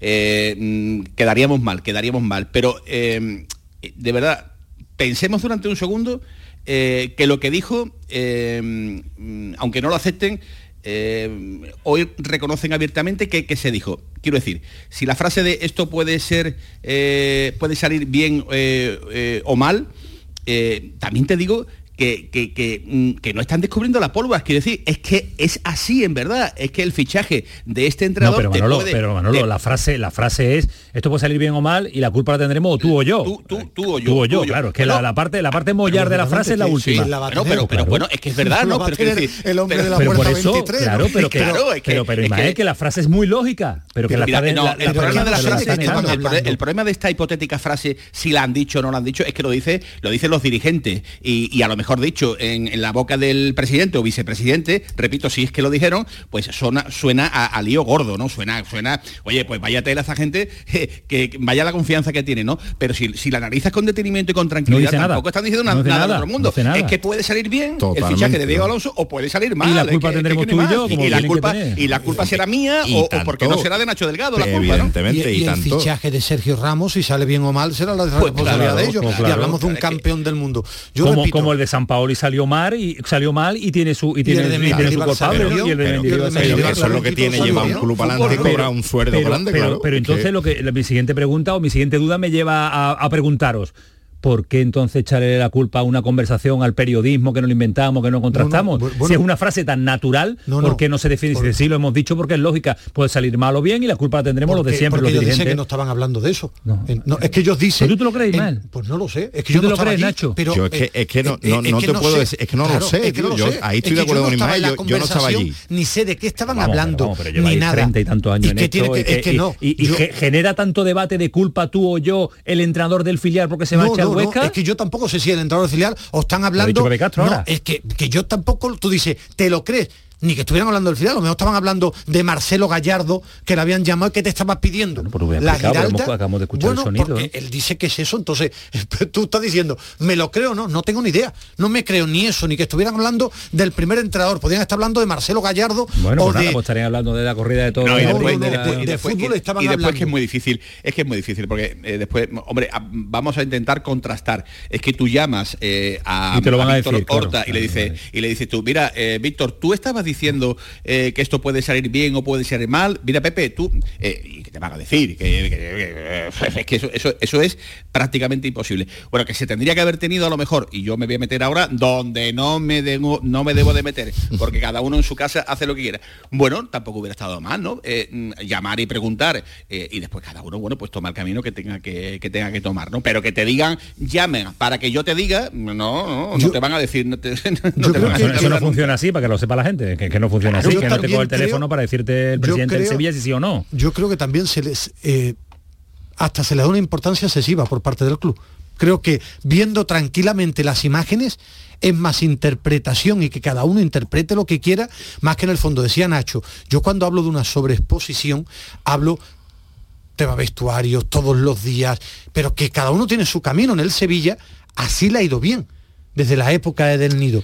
Eh, me refiero a que Sí, creo... pero del nido, del nido era del nido, Benavente y, y Pepe Castro es Pepe Castro Bueno, pero con que en el sus Se- pero que en el Sevilla piensa Claro, que claro, ese camino ese está bien. modelo a lo mejor está caduco. Bueno, yo te- creo que es excesiva, pero también pienso que este tema es secundario y lo han puesto en, el, en un foco principal en el día de hoy, porque yo veo las imágenes y no es más lo que intuyo que lo que se Pero ve. tardaron 30 segundos en enviar un comunicado interno de advertencia a los medios de No, comunicación. advertencia en un comunicado normal, que Pero te bueno. pone usted, si preguntáis no ha pasado esto, lo que igual te pone entrenamiento a las No, 9. Sí, de advertencia, uy, de- mintiendo una información. Es que nadie Yo puede- creo de es verdad que que, hay que ponerle normalidad a las cosas. Pero que el Sevilla no le pone una normalidad. Normalidad Interpretación, a una las información. cosas, Es normalidad y tener menos miedo y, eh, al, al, al que dirán y al, y al- es que no se puede vivir así. Yo de verdad, yo, yo invito a, a la, a la calma y a que, y a que la echen al, al suelo y, y lo hemos vivido en, en charlas privadas, eh, pendiente de los space, estos famosos de redes sociales, pendiente. Es, que, que- es que yo de verdad, eh, yo, A mí, yo me- entiendo. a mí me sigue sorprendiendo que un equipo que hace cuatro meses levantaba la séptima Europa League eh, viva cuatro meses después en este estado, En perma- este permanente estado de- estado de- de, de- nerviosismo, de- de, de desequilibrio. de desequilibrio. A mí me sorprende. A mí, de no, a, verdad, mí, ¿eh? a mí en el fútbol actual no, porque Florentino Pérez, que está en el mejor club del mundo, hace encuestas para ver qué piensan sus aficionados de los entrenadores y los jugadores. pero bueno, el pero Barcelona porque Radio Madrid, hecho- porque Radio Madrid No, no, y Madrid que- esto que analice no, Florentino no. Pérez, Bueno, que yo me refiero Nosotros que estamos es analizando al Sevilla. Y que, y que sucede en el fútbol, que no vivimos ajeno a la realidad, que a mí no sí. me gusta, pero creo que el Sevilla y habla- hablo del Sevilla aquí, pero pasa tú en lo has grandes clubes, muchas veces, son muy que- permeables El- a todo no, lo pero que es que el, sucede. el tú Madrid, el Madrid el tiene una, el Madrid tiene una crisis cada dos semanas si pierde. Y el Barça tiene una cada tres días si pierde dos partidos. Y eso es lo que tiene mm, ser un club grande que gana muchos títulos y que tiene una exigencia. Cuando creo- ya te pones a vivir en el chalet como tú dices, No, pero eh, creo que el se Sevilla rompe. no es se el Madrid ni el Barça. Es una Pues realidad y a alguno le puede doler. No es ni No, por no, no, no. presupuesto, entonces la misma realidad no es. Bueno, que ha dado mucho de sí. ¿eh? Que para el analizaré debate, a. Diego Alonso como entrenador, a ti te encantan las ruedas de prensa, a mí, me, encanta, gusta sí. más. No, no, que me dirigen las ruedas de entrenadores. Por prensa. eso me gusta el Cholo Simeone y Guardiola y Klopp más entrenando que hablando. Ho- Hoy ha estado bien en la rueda de prensa. Porque ¿eh? la única vía que tenemos muchas veces nosotros para entender y comprender a los entrenadores es la sala de prensa Ismael Medina.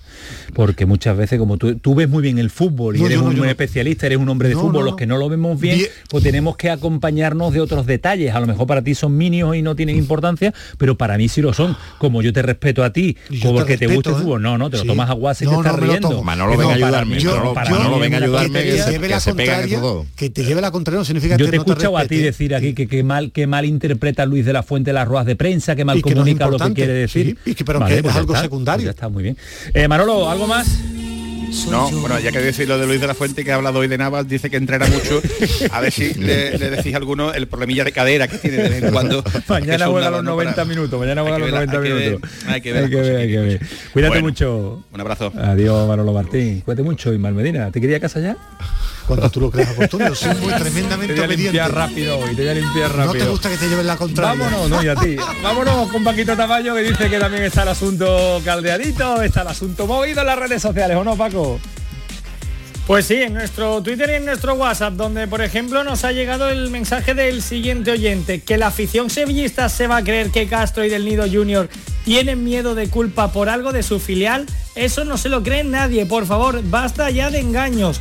Otro oyente nos dice, parecía que Monchi era la única persona a la que le gustaba estar en el césped. Queda claro que no. Otro también nos dice, habrá que creerse que Diego Alonso era la primera opción de Víctor Horta. ¡Qué remedio! Y por último, un oyente de Granada nos dice, ¿estáis preparados para disfrutar del juego de Brian Zaragoza en la selección? ¿Qué jugador tenemos en el Granada? Miedo me da una lesión. bueno, no, no, no, lo vendemos, no lo Si vas vendemos. con lo de Brian Zaragoza, da una En un información muy curiosa y en el ideal que ha hecho Rafa Lamela y sus compañeros, lo nombra él, porque es el que más conocemos aquí.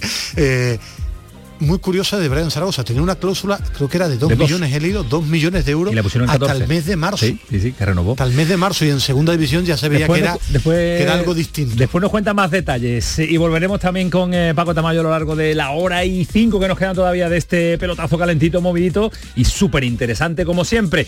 No sé si en Almería ha generado tanto debate la llegada de un entrenador como por ejemplo sí. está llegando aquí. Yo creo que también que ha generado mucho debate y que Joaquín Américo ah, en su programación local pues ha analizado en profundidad Joaquín todo lo será que más de las ruedas de prensa como tú, más de lo que ven el césped. Joaquín es más de los de césped, más que de las ruedas de prensa. Joaquín Américo, ¿qué tal? Buenas noches. Hola, buenas noches. Eh, Aquí estamos con, el, con- estamos el asunto calentito. Por allí está a este nivel o, ma- o- o más tranquilo.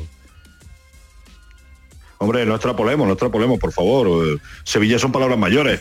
Almería todavía es un equipo Bueno, nuevo. no, no, nuevo, no, no, la, misma, nuevo, la no, misma un equipo importancia, la misma importancia. Tiene en primera división un equipo No, andaluz hombre, para no. nosotros, la misma, la misma, como que no. No, no, ca- no, Camaño, que no me refiero a eso, me refiero simplemente a historial, a años, Ah, a, vale, vale, a vale, fundación, vale, vale, vale. a seguimiento de aficionados. Es decir, estamos hablando que, que todo es porcentualmente relacionado con el número de aficionados, con el número de abonados, con el número de seguidores, y como tú comprenderás, obviamente no voy a ser yo aquí un Quijote diciendo que- Jo- Joaquín, que, que Camaño después se enfada. ¿Con quién estás más en el debate? ¿Tú eres de los que tanto te, te vuelve No, loco no, y te enamora las ruedas de prensa? tanto no. o, o- o los entrenadores los mides Tanto por el no, césped? no, no, no, no, no, no, no te lleves la pregunta tú o lo que tú quieras, sino que tiene mucho que ver lo que cómo se sienta, qué dice, qué no dice un entrenador en la sala de prensa. Para mí hoy, en los medios de comunicación que vivimos, con esto que se le da importancia a todo, lo tiene, no solo lo que hace sobre el terreno de juego. Pero no metas a Joaquín en este marrón, por ¿eh? qué? Porque No, no, no es ningún porque marrón, ¿no, Joaquín? Joaquín no está aquí para que nosotros le preguntemos. déjalo, déjalo, déjalo. Déjalo, hombre, pues no, ¿para qué estoy entonces? Si no me, pregun- me preguntéis. No, pero para que te, para que para que él busque tu complicidad, no, Joaquín, no lo voy a permitir. No, tú conmigo siempre. Escúchame, que de vez en cuando me gusta ser del equipo de Medina, ¿eh? Bueno, Joaquín, ¿cómo has visto a, a Garitano y en su primera rueda de prensa, que no es su primer entrenamiento? Pues mira, te voy a decir una cosa. Yo lo he visto muy claro, muy directo, muy serio y muy explicativo de lo que tiene que ser precisamente un entrenador que tiene que traer pues ese esa ilusión, ese optimismo, ese halo de positivismo a una ciudad que ahora mismo, te lo digo sinceramente, está mm, prácticamente deprimida. Y de hecho yo hasta incluso te adelantaría que en Gaisca Garitano no se imaginaba en ningún momento, al comprobar hoy en la sala de prensa, que hasta incluso ha habido compañeros de los medios de comunicación que dando las gracias por venir y atreverse con este proyecto deportivo. Y yo creo que el, técnico vasco se ha quedado un poco alucinando, como diciendo, yo no imaginaba en ningún momento que el pesimismo llegara tanto, ¿no? La verdad es que yo veo a un hombre que tiene la idea muy clara, que sabe lo que tiene en mano, que independientemente de la oportunidad que ha dado la Almería de engancharse en la ruleta de la primera división, sabe por dónde meterle mano a esta Unión Deportiva Almería, tiene lo que tiene que tener precisamente en situaciones de este tipo, que es experiencia, ya lo hizo con el Athletic Club de Bilbao, lo ha hecho con otros equipos, es decir, reactivarlo. Hoy ha comentado precisamente que no son casos parecidos, que no son casos idénticos, porque obviamente estamos hablando de equipos totalmente diferentes, con un perfil totalmente distinto, pero sin embargo, yo le veo que tiene la idea muy clara y luego que se plame o no sobre el terreno de juego, pues te lo digo sinceramente, la verdad es que si fuera, si yo te lo adelantara sería Rapel, pero independientemente de eso, yo le veo que mm, a mí, a mí me cuadra en el perfil que, que busca la Almería o que necesita este vestuario, que es precisamente un hombre con orden, riguroso, trabajador y profesional. Y que, sobre todo, su trabajo lo va a iniciar de- del trabajo defensivo, que yo creo que lo necesita en Almería como el comer. Como está, está claro cuál es el problema que ha manifestado este Almería en lo- los dos primeros dos meses de competición, está claro que Pero es eh, la ha- ha parcela una, defensiva. una palabra para mí muy importante, Joaquín, que el día que estuve en Almería lo detecté.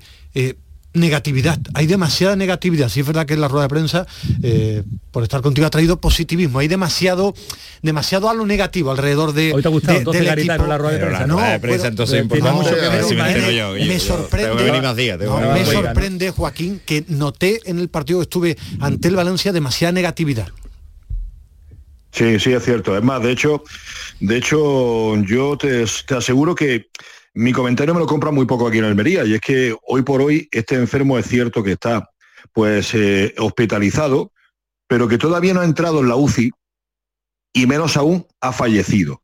Bueno, pues aquí hasta incluso ya han ido al velatorio y hasta incluso hay quien ha comprado corona precisamente para enterrarlo definitivamente. Y hoy Gaisca Garitano ha dicho, vamos a ver señores, que de los nueve partidos, el Almería ha competido en siete, ha competido en siete. Tan solo dejó de competir en Sánchez Pizjuán frente al Sevilla y en Samamés frente al Atlético Club de Bilbao. Pero ha competido en siete. Y en esos siete ha estado cerca de conseguir precisamente el objetivo de la victoria. ¿Que no lo ha hecho? Sí. Pero sin embargo, siete de nueve, pues es una esperanza precisamente para recuperar ese halo de optimismo.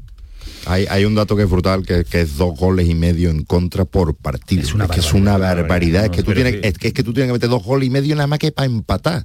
En una liga como tres esta. en cada Y partido tres para, ganar. y tres los ha para ganar y dos y medio para ¿eh? empatar. Que le metió tres al Granada y no fue capaz de llevarse los tres puntos. Y ahí, ahí ese es el gran reto. Ese es el gran reto que tiene el Almería. Gracias Joaquín, un abrazo, cuídate mucho. Cuidaros, hasta luego. hasta luego, adiós. Un sonido de Garitano, a pesar de todo el problema, mm, pide tiempo, como todos los entrenadores. El claro. hombre de la rueda de prensa. ¿Y tú? Eh, va a ser una situación en la que nos vamos a tener que acostumbrar a, estar ahí entre todos, eh, en ir remontando la situación poco a poco, pero va a exigir tiempo, no es una situación que le puedas dar la vuelta en una o dos semanas, ¿no? Vamos a necesitar un poquito de tiempo, pero hay tiempo, hay equipo, hay plantilla, hay afición, hay gente que os importa también, yo creo, mucho, mucho este club y que vais a apoyar y que cuando haya que criticar, no- yo voy a ser el, máximo responsable y, y me critiquéis a mí perfectamente, pero que, que sé que también a vosotros os importa y que, que todos vamos a, a remar en la misma dirección para que la Almería gane, porque es lo que queremos todos los que estamos en esta sala, creo que es todo lo, lo que, lo que queremos. Ganar y recuperar el optimismo y ser capaces de una Almería que pueda llegar vivo en la pelea por permanecer en Además, no lo, primera ha dicho, división. no lo ha dicho en vasco, lo ha dicho en perfecto. hubo un lío, hubo un lío hace un tiempo. Sería muy interesante ver, ver un entrenador en una rueda de prensa decir, lo más importante en el fútbol es perder. Yo preparo al equipo para perder. Eh, ahora vamos a ir a publicidad, pero a la vuelta no se pierda la siguiente historia. Un jugador andaluz, eh, jugador del Hapoel de Tel Aviv, que tuvo que salir corriendo por el conflicto de Israel, pero corriendo literalmente y refugiarse en un búnker ante lo que se estaba formando el lío, el conflicto de Que la- Israel. las la imágenes historia son tremendas, imágenes son tremendas. Y la historia de José Rodríguez que ahora nos va a contar es eh, para tenerla en cuenta. Vamos a ver si tenemos la oportunidad de hablar con él, porque acaba de llegar de Israel, estaba viviendo sus primeras horas en España, en su ciudad, y a ver si tenemos la oportunidad de saludarlo y hablar con él. En su mismo club, eh, en el Hapoel de Tel Aviv, hay un jugador que estuvo en el Cajasol, John Holland, de baloncesto, que es que lo, lo- es peor todavía. Está viviendo la guerra ahora, o, la- o el amago de guerra entre Israel y Palestina, y ya le tocó en Ucrania vivir la Madre guerra. mía, las dos. Récord mundial, va de guerra en guerra. Madre John Holland. 11 y 2 de la noche, ahora vamos a hablar también de la selección española, pero antes le queríamos contar esta historia de José Rodríguez, a ver si podemos contactar con él. El pelotazo de Canal Sur Radio. La noche está llena de sorpresas, de gente brillante, de momentos inigualables, de espacios y ambientes fantásticos. Hola a todo el mundo, ¿qué tal? La noche de Canal Sur Radio con Rafa Cremades. De lunes a jueves, pasada la medianoche. Noche de risas y miedo, noche de viajes y aventuras sin movernos del club porque somos tus amigos y puedes contar con nosotros. Contigo somos más Canal Sur Radio. Contigo somos más Andalucía. When the night Los primeros partidos de fútbol de la historia se jugaron en Inglaterra y en Escocia en el siglo XIX. Por eso, a principios del siglo XX, la FIFA admitió las selecciones británicas ya establecidas con una historia y una rivalidad propias. No solo Inglaterra, sino Gales, Irlanda y Escocia. Este jueves, España se enfrenta a una de las herederas de esa historia, a Escocia. Vívelo en directo desde el Estadio de la Cartuja de Sevilla. Partido valedero para la Eurocopa de 2024. La gran jugada de Canal Sur Radio y Radio Andalucía Información este jueves desde las ocho y media de la tarde con Jesús Márquez. Contigo somos más deporte. Contigo somos más Andalucía. ¡Más leña! ¡Más leña! ¡Más leña! Si leña, prueba las nuevas pipas leñeras de Pipas Reyes. Las mejores pipas de Reyes, pero más leñeras. Nuevas pipas leñeras de Reyes. Descúbrelas ya en tu punto de venta habitual. El sorteo de Eurojackpot de la 11 del viernes 6 de octubre ha entregado un premio en Arenys de Mar, Barcelona, de más de 895.000 euros. Enhorabuena. ¿A qué esperas? Tú puedes ser el siguiente. Cada martes y viernes, por solo 2 euros, botes de hasta 120 millones. No los dejes escapar. Eurojackpot de la 11. Millonario por los siglos de los siglos. A todos los que jugáis a la 11, bien jugado. Juega responsablemente y solo si eres mayor de edad. La tarde de Canal Sur Radio con Mariló Maldonado. Disfruta de las tardes con tu radio, con tu sección preferida, cafelito y besos, entrevistas en profundidad, por tu salud y los temas que más te interesan. Todo aquí. En la tarde de Canal Sur Radio con Mariló Maldonado. De lunes a viernes desde las 4 de la tarde. Canal Sur Radio, la radio de Andalucía. El pelotazo de Canal Sur Radio con Antonio Caamaño.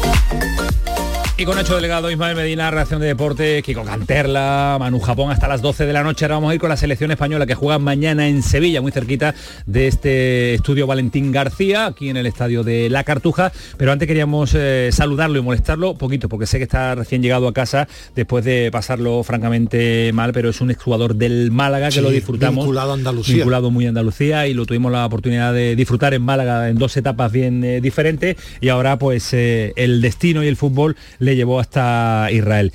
José Rodríguez, ¿qué tal? Buenas noches. Hola, buenas noches. ¿Qué tal? ¿Cómo estás? Bien, bien, bien. En, en casa ya. Ya en casa, ¿no? En casa por fin. Ya, ya respirando, respirando cierta tranquilidad, ¿no? Sí, bueno, tengo también sentimientos encontrados, ¿no? Porque dejo todas mis, mi- mi- bueno, he dejado mi vida, ¿no? Allí y muchos amigos, pero bueno, al final lo importante es la familia y, y están sanos y salvos. ¿Tú estabas allí con, con la familia, José, cuando sucedió todo? Sí, por supuesto, la vida normal. Yo ya llevaba allí, está mi, mi cuarto año y bueno, como te digo, llevaba mi vida, mi trabajo, eh, vivía muy feliz. La verdad es que Israel se vive muy bien y, y sí, estábamos todos allí. Eh, y esto eh, no, como todo conflicto, hay un, hay un hay un ambiente previo en el que uno intuye algo, pero pero te llegó, te llegó la sensación de que algo podía pasar o, o fue o fue sorpresa. Bueno, te explico un poco por encima. Normalmente, bueno, conocemos toda la inteligencia de Israel, ¿no? Que van por encima, por delante tuya siempre. Y nos asustamos cuando nos dicen que no se han dado cuenta de nada. Y eso quiere decir que algo gordo está por venir. Madre mía, ¿y cómo cómo cómo cómo actúa un ser humano, José? ¿Cómo, cómo, cómo lo hace? ¿Qué, qué es lo primero que piensas? Tu familia y salir, ¿no? Sí, bueno, también es lo que piensa en, en- en ser responsable y en, y en aceptar todo lo que te, lo que te, lo que te dicen las autoridades, ¿no? Y, y más viniendo de, de Israel. Bueno, como bien habéis visto, supongo, eh, lo que teníamos que hacer cuando, cuando sonaban las alarmas, ¿no? Y tu idea y la idea de la familia, la primera imagino que es salir en avión, intentarlo por lo menos, ¿no? Sí, sí, por supuesto. La, la- bueno, eh, nosotros nos queríamos ir al norte, ¿vale? Porque bueno, en Israel, eh, te voy a decir esto que suena un poco fuerte, estamos un poco acostumbrados a estas cosas, pero no de este, al- de este tamaño, ¿vale? Y la idea ir- ir- era irnos al norte y bueno, que pasaran cuatro o cinco días y volver a la normalidad porque ya no había pasado en otras ocasiones, pero es verdad que como esta ocasión no nos pasó y directamente el club nos dijo que teníamos que salir del país. ¿Os ayudó el club? Eh, José me refiero, porque eh, yo... fue todo fue todo el club fue el todo fue gracias al club si no fue- si no estuviera el club y un amigo un judío argentino allí seguramente eh, no estaría aquí Madre mía, nos está dejando, José, cuando uno lo ve desde, desde la distancia, no intuye Claro, que uno está tan cerca de, de- de un conflicto tan real y de, y de- y de perder la vida, claro. Eh, había leído que, que estuvisteis con la, con la familia tres días en un búnker. Sí, pero bueno, en España tenemos ten- eh, tenemos la idea De búnker, claro. con el tema búnker, ¿vale? Es, eh, nosotros, por ejemplo, la localidad que vivía yo, en, en todo Israel hay sirenas, ¿vale? Y en la localidad que vivía yo, pues tenemos un minuto y medio para meternos en el búnker cuando empiezan las sirenas. O sea que tienen muchísimo tiempo y puedes ir tranquilamente al búnker porque está a dos segundos de, de- bueno, dos segundos tarda y vas tranquilamente, pero es verdad que en el búnker pues te tiran en torno a 5 o 10 minutos dependiendo de la cantidad de misiles y cuando pasan los dos minutos sin las que suenen las sirenas pues vuelve a salir. Es verdad que en ese es la primera vez que es- eh, entramos y salimos muchas veces del búnker. Normalmente solo pasa una vez. Claro.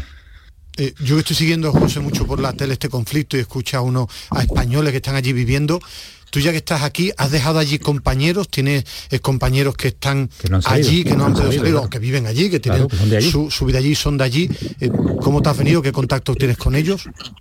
Bueno, lo he comentado al empezar la entrevista. Tengo el corazón partido por eso, ¿no? Porque se han quedado muchísimo, bueno, muchos amigos míos, mis mejores amigos, y hay españoles que se han quedado por, bueno, te voy a poner de ejemplo, el segundo entrenador nuestro, su mujer es israelí, está embarazada y, y está en el hospital, estaba dando a luz.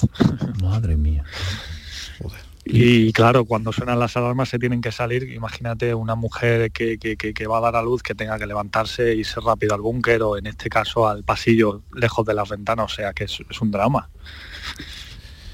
Tu- tus mensajes en, redes sociales, José, han, han llamado la atención de mucha gente porque, porque bueno, eh, señalan un poco la vinculación que tienes ya con el pueblo israelí y, entiendo que, bueno, que, has visto que, que tu vida está en mucho peligro y, que confías en que el país salga de, este momento. ¿no?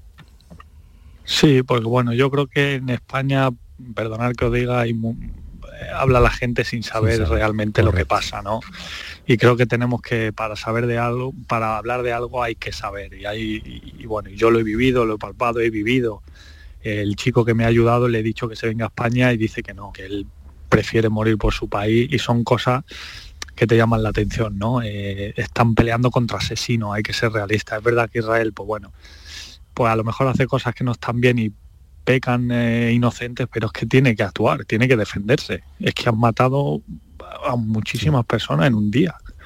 Han decapitado niños, es que Es muy gordo, no, no, viendo la tele, efectivamente. Yo intento, situación intento ver Pero y, la y- y es sobre de, de todo un conflicto eterno, Claro, un conflicto no, histórico y pero un las conflicto imágenes permanente, que, es o- o, lo que uno lee es que viviendo aquí a nosotros no no sabe, no, no. te puedes llegar a imaginar, te duele porque es tremendo lo que uno está escuchando y viendo. exactamente lo estás diciendo muy bien. Desde ahí no se ve lo que es la que realidad, claro, es la porque cuando estuve con mi amigo tomando café antes de venir el último día en mi terraza me decía que para un israelí para ellos es como su hijo es lo es todo y sin embargo para los otros pues pues una persona de ellos no, no, no le da importancia por eso los rehenes están muy afectados porque te- tienen muchos rehenes José, eh, la, la última, sé que el fútbol pasa a un segundo plano, eh, pero es que tú eres futbolista. Eh, ¿Qué idea, si te ha dado tiempo a pensar qué, qué puedes hacer, qué vas a hacer, eh, o no te ha dado tiempo todavía a asumir eh, la, la nueva realidad?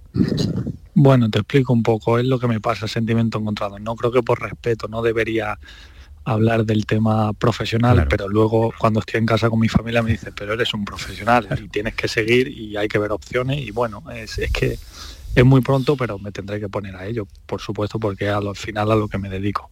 Sí, pero con Pues la verdad es que por- sí. después de vivir aquello, Después de vivir aquello, hablar de fútbol te, de- Sí, te- pero claro, pero la no, no, profesión- ya- ya- Claro, pero yo no, si te- entiendo, entiendo a si- vosotros, claro. Si te digo hasta, hasta mi periodísticamente que le damos importancia aquí al fútbol, escuchando, viendo uno los, los informativos, es que, Es una barbaridad. o sea, una barbaridad. ¿dónde Por eso le decía que pasa a un segundo plano, pero es que uno es su profesión y tiene que seguir Claro. ejerciéndola, y, pero ya llegará el tiempo para plantearlo. José, eh, gracias Vale. por atendernos, que sé que estás cansado, que has llegado a, a nuestro país y que, y que estás también cansado de, de entrevistas. Y ánimo. Y mucho ánimo Vale, y gracias por Muchas que gracias, los gracias oyentes de Andalucía te escuchen. todo esto. Hasta luego, Gracias, un saludo. Un abrazo. José Rodríguez, con este uf, que nos deja el cuerpo cortado de la realidad. De ver, nosotros estamos aquí discutiendo de Mendilíbar, del otro, no, pero del lo que decía Nacho del es jugador, de, también otra del de baloncesto, este futbolista, es que ¿eh? por mucho que tú veas, yo creo que nadie hasta que tú no lo vives, no te puedes poner nunca. tú, ¿no? tú te acordarás que estuvimos Sí, sí, en Israel juntos y, Bueno, y- y en, y en Dnipropetrovsk también. pero en Israel fuimos los dos, estuvimos en, en Tel Aviv y fuimos a Jerusalén y de vuelta de, de Jerusalén a, a Israel, que al día siguiente se jugaba el partido, eh, hubo una amenaza de bomba y nos tuvimos que bajar del, del taxi casi nos tiró el taxista y veías el miedo que, que la, la gente ya lo asume como algo normal. Es, es tremendo. Sí, tremendo. no, es, es- es tan eterno el, el conflicto que es que como, como, decía José, ¿no? que están entrenados para, para vivir permanentemente en esa tensión, pero que ahora ha explotado y el, y el testimonio es brutal. El testimonio es eh, brutal, pero es de un futbolista que lo ha vivido en primera persona que vistió la camiseta del Málaga.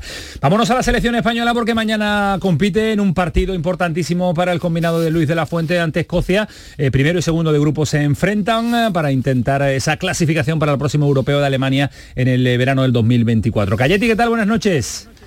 Hola Antonio, ¿qué tal? Muy buenas. estado pisando ya el verde, el césped del estadio de la Cartuja. Eh, intuiciones para mañana de algo y sé que tú habrás mirado a Brian Zaragoza con otros ojitos muy diferentes. ¿eh? Sí, de hecho desde la rueda de prensa de Luis de la Fuente, al que se le ha preguntado más de una ocasión por, eh, por el debut de Brian, si lo ve incluso para iniciar partido, ha dicho Luis de la Fuente que sí. Eh, no nos lo creíamos mucho, pero luego cuando ha empezado el entrenamiento hemos visto como en el minuto 10 se tenía que retirar de la sesión. Iñaki, eh, Iñaki Williams, Nico Williams, su hermano, al vestuario por unas molestias que tenía, eh, parece que le duele la espalda, va a ser duda mañana. Yo creo que él iba a ser titular, igual que, que Yamal, que tampoco ha podido ser de la convocatoria por una lesión, por lo cual a Luis de la Fuente, que le empezaba a gustar jugar con dos extremos bastante puros, se le han caído los dos. Entonces yo creo que la participación de Brian mm, empieza a coger fuerza. Está claro que yo creo que Ferran Torres, Morata y quizá Oyarzábal serían los titulares, pero yo no descarto que pueda jugar arriba Brian. ¿Lo veis o no? ¿Lo veis? ¿Lo veis, Mael? Nacho, ¿lo ves mañana? Lo veo todas las manos, lo veo ¿Sí, titular? No, ti- verá, titular no lo, no lo tengo tan claro, pero que juega el partido, seguro. A seguro. mí, yo creo que va a jugar. A mí me gustaría verlo titular. Creo que no va a ser titular. Me Gustaría, gustaría, verlo gustaría, titular. gustaría, creo bueno. que no va a ser No, titular, bueno, no- no pero está- que va a tener No, con- 25 con- minutos. Jugador como revulsivo creo que también es duda. extraordinario, ¿eh? Pero porque es que- con esa... Pero es que está dulce, está dulce, ese niño está está- dulce. Está tocado por una varita, está tocado por una varita. Además, una, una- una Escocia tan rocosa como vimos Claro, en el partido de ida, con una defensa tan cerrada, es que un jugador como Brian pueda, puede hacer por ahí dar muchísimo daño. Y que no tiene ni a Yamal ni a Nico. No, no, no, no, no dos- tiene esa explosividad, dos- ese uno dos contra de uno, los que esa- tienen esa ese uno contra de uno. entender- de me, entender me el cuesta me cuesta ver que de la fuente ojalá ¿eh? Eh, los galones se los salte teniendo a Yarzábal teniendo a Ferran Torres A la, yo a la pondría Mil le dio una titularidad en los últimos No, partidos. no, el primer partido no le fue dio- titular, El segundo creo. sí fue titular. Pero ¿no? el primero segundo, no. ¿no? Granada sí. Sí. El- el Granada fue el segundo, titular, ¿no, Antonio? Correcto, sí, el segundo. Sí, el segundo Sí, partido, sí. exacto. el primero no salió Puede ser, titular puede ser. por eso pienso que creo que va a salir a lo largo del partido a mí me gustaría que jugara de principio Hombre, a mí, si suma cinco minutos, cinco minutos, porque es que nos tiene, nos tiene enamorado. Voy a preguntarle al siguiente, yo no lo quiero decir, protagonista no es, porque es un fenómeno, es un entrenador al que yo quiero una que, te, barbaridad. el que te habló el primero que te habló a ti no El primero que nos dio pista mía Callejón, sí. El primero que nos dio... Antonio también creo que me lo sí, dijo Sí, sí, sí. Lo que pasa es que después, hablando con, con Lucas Alcaraz, pues dice, bueno, ahora tiene muchos padres y no seré yo el que diga. pero, que- que hablando con él Hablando con él fue el primero en ponernos la pista. Lucas, ¿qué tal? Buenas noches. ¿Qué hay? Buenas noches. Hay que ver, hay que ver la de padres que le salen cuando triunfa un futbolista, ¿eh? Bueno, eso es bonito, que, que todo el mundo haya participado en el proceso. Yo no dejo de ser un, un espectador de, de excepción. ¿no? Claro. Eh, eh, ¿Juega mañana o no juega? ¿Qué tufillo tienes? Yo creo que, bueno, es que es muy, mucho hablar. Yo creo que sí, yo creo que, que los delanteros eh, en el fútbol de hoy en día con cinco cambios, si no salen de inicio, es raro que no participen. ¿no? Claro, claro. Eh, ¿te, te ha sorprendido la explosión de, de Brian? Bueno, de entrada ya te digo, yo soy un espectador de excepción, no, no, no me gustaría tener nada de protagonismo en esto porque el protagonismo es del chaval. Yo soy asiduo espectador de, de los equipos filiales, precisamente hoy está viendo al Granada Juvenil contra el Córdoba Juvenil. Y, y en la recta final de- del año del descenso de primera del Granada, este chico que no jugaba en el filial al principio, en los últimos 6-7 partidos jugó y lo ganó él solo. Y entonces yo ahí me quedé un poco un poco pillado, que fue cuando tanto a ti como a Cayeti en una ocasión que, que coincidimos, os dije que, que para mí iba a ser un jugador que iba a marcar una época. No, Bueno, Antonio, eh, de Lucas, eh, Lucas, por poner en, en antecedentes, lo que tú me dijiste, jornada 4 de liga de la temporada pasada en segunda división, que Brian Zaragoza acababa de promocionar y era suplente, que era el mejor atacante de la categoría. Eso me dijiste en septiembre del año pasado. Porque estábamos en segunda, si no te hubiera dicho que en primera. Pues en, en- en primera está entre los mejorcitos, vamos, no, no, no hay color, ¿eh? No, para mí es el mejor, para mí es el mejor. Eh, porque la gente dice mucho... Es que muchas veces confundimos al deportista con las cualidades, digamos, mm, eh, de su personalidad. Dice, es que es muy descarado. Mm, O es que Rafa Nadal es muy tenaz. No, Rafa Nadal es que juega muy bien al tenis. Yo puedo ser muy tenaz, pero yo no juego al tenis. Y, y este chico no es que sea muy descarado. Es que va dejando rivales eh, a su camino todos los que hay entre ahí y la portería. Yo es que creo que el día, el día Lucas que le digan. Aparte no, es un tema de atrevimiento, un Claro. tema de velocidad y es un tema de que hoy estaba hablando con el responsable de captación de la cantera, con Salguero, que somos amigos de hace, yo qué sé, no voy a decir los años porque si no nos descubrimos de los que tenemos. Pero me decía, es que lo has definido muy bien, porque es que este chaval acelera, para y acelera a la misma intensidad en medio segundo, entonces eso es imposible. Lo vimos con Cundé, pero lo vamos a ver con cualquier defensa que se ponga adelante. Pero Lucas, la, la duda era, y bueno, mm, toda la experiencia que tú tienes como entrenador, es que hay muchos jugadores con unas condiciones extraordinarias que cuando llega el día de partido, con el foco, con el rival, no se atreve a hacer eso. Este sí. Este lo ha hecho siempre, cuando ha jugado, lo ha hecho siempre. Evidentemente, vamos, esto tiene un proceso. ¿eh? O sea, eh, lo que pasa es que, que hay cualidades extraordinarias y hay muchos jugadores con cualidades extraordinarias y hay jugadores con cualidades únicas. Y este chico tiene cualidades únicas, como puede ser Rey en su momento, puede ser Sunao en su momento, puede ser él. Son jugadores con cualidades únicas, extraordinarias. Hay pocos, pero únicas hay menos todavía. Y este chaval, pues, a día de hoy hace cosas impresionantes. Está claro que en su maduración y en su proceso, pues, tanto Paco López como Caranca, con las entradas que tienen en el equipo B, pues han ayudado. Pero sí que es cierto que, que- que son cualidades que, Y la típica- son difícilmente repetibles. Y la típica pregunta, Lucas, de la cabeza marcará el futuro de este chaval y tal, ¿eso no, no lo sabemos o podemos Sí, ya vamos, lo- lo- sí, vamos, los demás son ingenieros. Es que- es que muchas- Por eso te he es dicho que la típica veces pregunta. Al que tiene cualidades queremos que sea también un doctor honoris causa. El chaval pues tendrá cosas de joven, tendrá cosas de más madurez, tendrá cosas de tal, pero pero a mí en 105 por 68 las cosas que hace me parece todas muy coherentes. Eh, eh, Lucas, una duda porque tuvimos aquí un debate y quiero saber tu opinión, alguien con, con la experiencia que, que tú tienes, que al final ha explotado con 22 años. ¿Por qué? ¿Por qué el talento a lo mejor o la calidad eh, tarda en verse? Pero aquí tuvimos una charla ver, con él. Ismael, eh, explotó con 22 años porque ha llegado con 22 a primera. Yo he visto hoy un gol en, en redes sociales de siendo juvenil, pero, pero mi duda que es de Messi y de Maradona pero, juntos. pero mi duda que le quiero plantear a Lucas es, sin señalar a nadie, pero él nos contó aquí su vida, que probó en una cantidad de equipos y, le costaba llegar. ¿Por qué? Porque el fútbol actual parece que eh, estamos más pendientes del físico, de, de que sea ordenado, más que del, del, del distinto. Es que los contextos son muy importantes y en eso sí que es cierto que el Granada Club de Fútbol hay que darle la enhorabuena, porque a este chico le ha puesto el contexto con, pues, con todos los técnicos de la casa, con la gente de la dirección deportiva, con los entrenadores del primer equipo, que, que han sido claves, ¿no? Pero yo te puedo poner un caso similar, sin ser un jugador tan talentoso, pero sí que ha jugado en el Barça, en el Sevilla, en la selección española, como ha sido Vidal. Alex Vidal me lo llevaron a la Almería con 22 con 23 años y me dijeron, mira, solo tienes que tener los siete días de pretemporada, luego vas abajo. Y a los cinco días, Alberto Benito, el director deportivo, digo, Alberto, el mejor del equipo es este. Y venía del Mallorca B, del Español B, de un equipo de segunda vez de Grecia, de tal. Pero bueno, eh, los jugadores muchas veces necesitan un contexto. Eh, ¿Crees, Lucas, que, que el trabajo que han hecho Coral, por cierto, eh, en el Granada con él ha sido clave? Porque es verdad que, que hace dos años, si no me equivoco, estaba jugando en el Polideportivo Ejido y no era precisamente un futbolista habitual, habitual en el, en el equipo. Está claro que este chico siempre lo ha hecho, ¿no? Porque tú ves los highlights del ejido, del B y tal, pero sí que es cierto que, que luego, bueno, hay que, que eso ponerlo en contexto. Hay jugadores que, que hacen eso y, y luego no tienen la capacidad de, de- de organizarlo dentro de un partido, dentro de lo que es el partido lógico y no solo como revulsivo. Y en eso, pues evidentemente todos los técnicos de Granada hay que darle la enhorabuena porque han generado ese contexto, han generado esa- esas facilidades para que el chico lo haga. ¿no? Ujú, Lucas, yo no te quiero preguntar esto, pero lo voy a hacer. ¿Va a durar poco en el Granada? Yo no te quiero contestar. eh.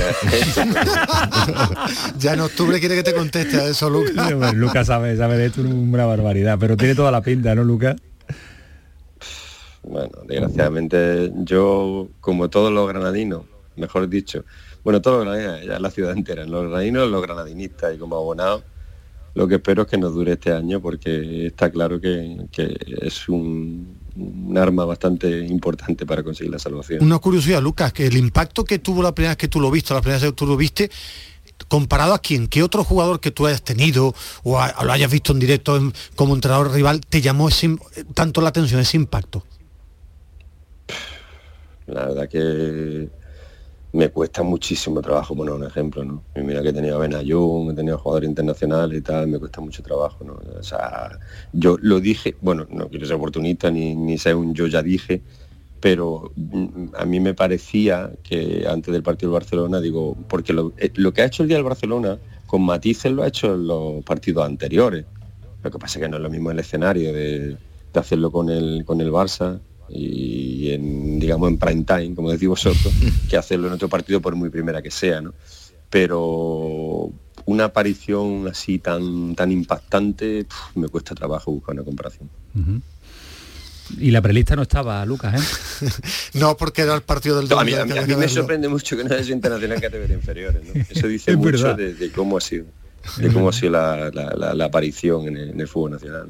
ni en una prelista, ni en una que- lista, directamente a la selección se ha saltado y ha roto todas las reglas. La verdad que le pega, le pega al chaval romper todas las reglas. Y lo intuyo esta noche sin dormir, muy nervioso, ¿no, Lucas? No lo, bueno, lo he saludado varias veces y, y- y como anécdota te diré que en el Granada Ibiza estábamos perdiendo 1-0 y nosotros empujando bastante y haciendo un partido bastante bastante digno para lo que éramos nosotros y me decía mi ayudante, ¿por qué miras tanto para la banda? Digo, porque como lo llamen estamos jodidos. lo sacaron, que no lo sacaron en el 68 y nos marcaron el, el segundo en el 69 y se acabó el partido. Madre mía. Qué buen ojo tiene, Lucas, hijo. Qué bien lo ves. No, eso lo ve cualquiera. Yo no, no quiero ningún protagonismo porque yo creo que, que este jugador lo, lo ve cualquiera. No, no, no hay que hacer un ejercicio de, de visualización para, verlo para bueno. saber que puede hacerlo en cualquier Bueno, contexto. pero después, después hay que contarlo, como nos lo cuenta Lucas Alcaraz en el pelotazo en, en Canal Sur Radio. Gracias, Lucas, cuídate mucho. Venga, un Una barbaridad. Eh, Cayeti, que nada, vamos a estar pendiente mañana. Si se cumple la historia, eh, ¿cuántos años hace que un eh, jugador con la camiseta del Granada no viste la roja? Pues creo que desde el año 74. correcto. Ah, Ya ha llovido, ha llovido de la etapa anterior en, en primera división, creo que fue Castellanos, el último que, que vistió la, la camiseta del Granada, ya tocaba, ¿no? Que, que llegara algún granadinista a la roja. Mm, pues eh, va, El va a padre de. Antonio es muy futbolero. ¿Muy futbolero? Muy, muy futbolero. El padre de Sí, Calle. y estuvo, estuvo en los Cármenes viendo el partido contra, contra el Barça y disfrutó de Brian. Pues claro, no Muy, muy futbolero, muy aficionado al fútbol. Y seguro que sabe más de fútbol que tú. Lógicamente. Hombre, por favor. ¿Tú lo dudabas? El hijo no, pero el padre sí. Adiós, Cayeti. Hasta luego. Cuídate. Vamos rápidamente con las redes sociales, los comentarios que están surgiendo en torno a Brian Zaragoza también, ¿o no, Tamayo? Pues mira, un oyente nos dice, palabras de Lucas Alcaraz. Desde hace mucho Brian es un jugador muy distinto a lo que solemos ver en el fútbol. Un saludo, mister. Brian debe ser mañana titular. En esta selección no hay jugadores con su verticalidad, más cuando necesitamos ganar. Y otro oyente de Almería nos dice, pesimismo en Almería, con Garitano tenemos entrenador para mucho tiempo. Una elección sensata. Bueno, pues eso es lo que opinan nuestros oyentes a esta hora.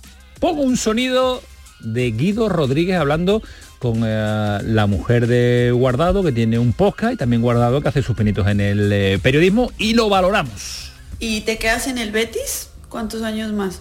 Eso, eso no se puede hablar todavía.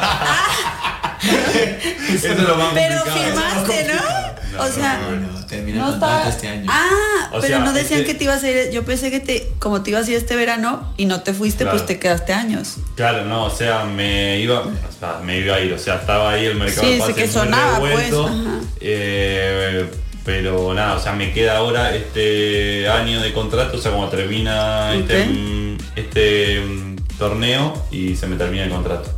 Pero bueno, estamos ahí viendo qué es lo que pasa. Todavía Ah, por eso Guido, quédate, o no sé qué. Sí. ah, te está tratando de convencer. estamos ahí. Uf, es una decisión difícil, ¿no? Porque decisión obvio difícil. sí. La verdad que sí, acá. O sea, se vive bien, estamos bien en el equipo, tenemos buen grupo. ¿Tu hija nace aquí? Creo que van a ser acá, sí. sí, Ah. sí. Va, sí, en realidad van a ser acá, van a ser acá. ¿Cuándo, ¿cuándo es? ¿Qué me dijo? Eh, ¿Marzo o así me dijo sí, Guada? Fe- 27, fines de febrero, Ya. principio de marzo. Pero si se queda a tenerlo. Sí, sí, sí, lo vamos a tener acá. ¿Se queda o no se queda? A mí me da que sí. A mí me da que no.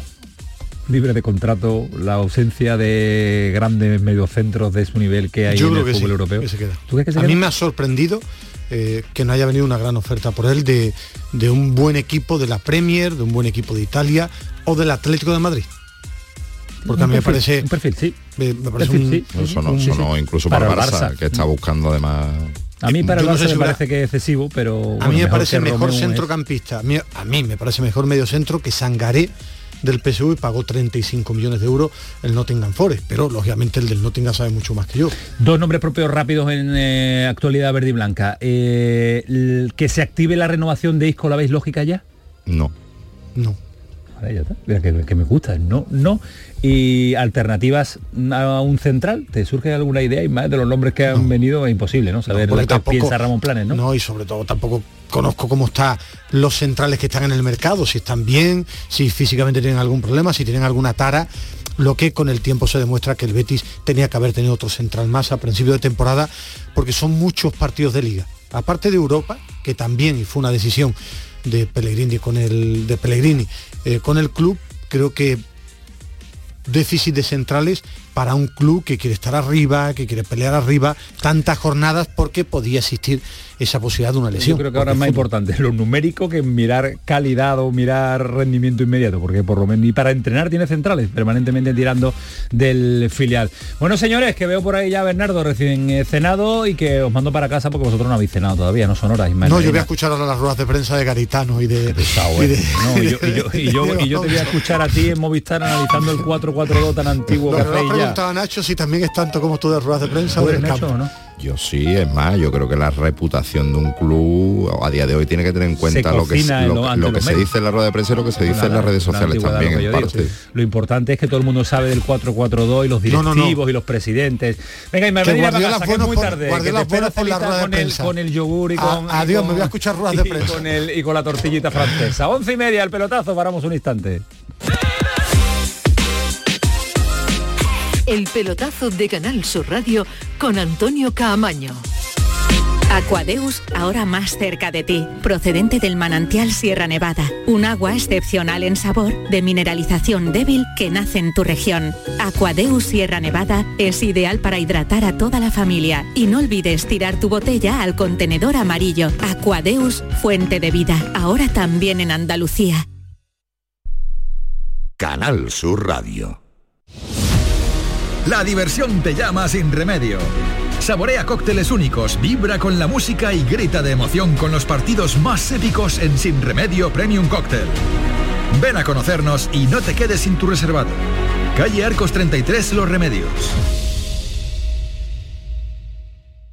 Más confortable, más espacioso, más equipado. Así es el MG ZS Gasolina, el subcompacto con 7 años de garantía que te da mucho más. Desde 13.990 euros. MG ZS, disfruta más por mucho menos. Precio sujeto a financiación, consulta condiciones en mgmotor.es. Ven a conocerlo a Motor Inglés, Avenida Fernández Murube 14, en la S30, Sevilla. Te levantas muy temprano, madrugas mucho, trabajas o estudias de noche. Cuando casi todo el mundo duerme menos tú, ya estamos contigo. En la mañana de Andalucía, el Club de los Primeros de Canal Sur Radio, con Charo Padilla.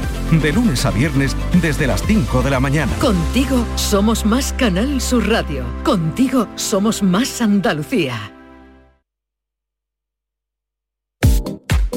El pelotazo de Canal Sur Radio con Antonio Caamaño. Bueno, pues a esta hora en el pelotazo en la sintonía de Canal Sur Radio y- y después de un día de asuntos propios que nos pidió la semana pasada, vuelve Bernardo Ruiz. Yo no sé en qué utilizó ese asuntos propios y si a nuestra audiencia, a nuestros oyentes le interesa o no. Yo te lo pregunto, tú después lo cuentas o no lo cuentas. Bernardo, ¿qué tal? Muy buenas noches. ¿Qué tal, Camaño? Buenas noches. Concedido el día de asuntos propios, yo no sé en qué lo utilizaste. Espero que no sea Mientras no sea salud, yo no quiero que, nos lo cuente. Traicioné el Producto Interior Bruto de Andalucía y volé a Lanzarote para disfrutar tres días a pie de playa. Pues si tú te has negado eternamente de Perro para arriba nada. Cumplir los deseos maritales. Algeciras para abajo nada. Deseos maritales. Bueno, entonces ya ahí no vamos. Y un musical en Madrid de Aladín. Ah, bien. Entonces has pecado doblemente. has abandonado tu Andalucía pero siempre al tanto de lo que sucede en la primera federación, segunda federación, nuestra tercera federación, nuestro fútbol modesto y cómo lo has hecho. Mientras, entre musical y musical has estado muy pendiente y haciendo llamadas y viendo los partidos y demás, ¿no? Efectivamente, a través de de las plataformas de retransmisión vía streaming cuando ha sido posible porque es el debate eterno y cuando es, que, se cae más que está, efectivamente, en pie Efectivamente. Un día, tenemos que analizarlo, ¿eh? Sí, porque, hay mucha de, mucho descontento en ese apartado de las retransmisiones en streaming de la Primera Federación, que no está siendo, a pesar de que hay gente muy profesional en esa casa, no está, no está siendo efectiva. No, no ha sido nunca efectiva, nunca ha funcionado las retransmisiones de Primera Federación directamente y Segunda Federación, simplemente el primer año de footer fue el único año que funcionó al menos de forma digna en determinados tramos de la competición. Pero es un asunto que debe analizarse para el futuro porque la primera federación y la segunda federación necesitan una televisión de calidad. La segunda federación además los clubes se autogestionan con unas cámaras propias, con una calidad totalmente discutible y además está de moda una famosa plataforma televisiva eh, a través de la autogestión de los clubes que retransmite los partidos pues con una cámara automática que pues no es el resultado que se espera de una categoría como la primera y segunda federación. Pero bueno vámonos a lo nuestro porque eh, después de varias, muchas ya jornadas, Bernardo, podemos empezar a darle eh, sentido, a darle el color, a darle una posición a los nuestros, a los andaluces en Primera Federación. ¿Podemos ya sacar conclusiones más, eh, eh, más fundamentadas que en las primeras jornadas de liga? ¿Podemos hacerlo ya? Evidentemente, ¿no? Sorprende positivamente la trayectoria del Algeciras, que, que está firmando un inicio de temporada sensacional. El Antequera ha reaccionado a los errores que cometió en las primeras jornada sin traicionar su libro de estilo, sin traicionar tiene, la filosofía de Javi Medina, del técnico más joven de la categoría y quizás uno de los mejores de, la competición. Y el Recre, que pese a firmar las tablas en el último partido ante el Málaga, continúa un poco con el síndrome de, de Raymond Pulidor, ¿no? Del eterno segundón, ¿no? En, en, su búsqueda de la excelencia en, la categoría, ¿no? Y, sin duda alguna la auténtica decepción es el, el Córdoba, que continúa sin reaccionar, pese a su último triunfo en el Arcángel ante el Recreativo Granada, y el San Fernando, que figuran puestos de descenso y cuyo futuro eh, se está debatiendo en las entrañas de Bahía Sur por parte de Miguel Chocarro y de la propiedad en torno a la figura del entrenador que podría haber mm, una medida de, drástica en las próximas semanas si el conjunto isleño no reacciona. De los eh, equipos andaluces tenemos al Recreativo Granada y al San Fernando en zona de descenso, pero la situación crítica y preocupante se la lleva el conjunto el conjunto gaditano, ¿no? San Fernando, más que más que el canterano, porque es que eh, un filial como el Recreativo Granada, pues la idea es otra bien diferente. Es verdad que hay que competir en primera federación, pero es otra idea, ¿no, Bernardo? Efectivamente, evidentemente el, proceso madurativo de la cantera del Granada requiere de una respuesta positiva en la primera federación, pero lógicamente los filiales son una incógnita y además el nivel de exigencia em, se circunscribe más a la capacidad de competir y de promocionar jugadores al primer equipo que la de rendir en la categoría.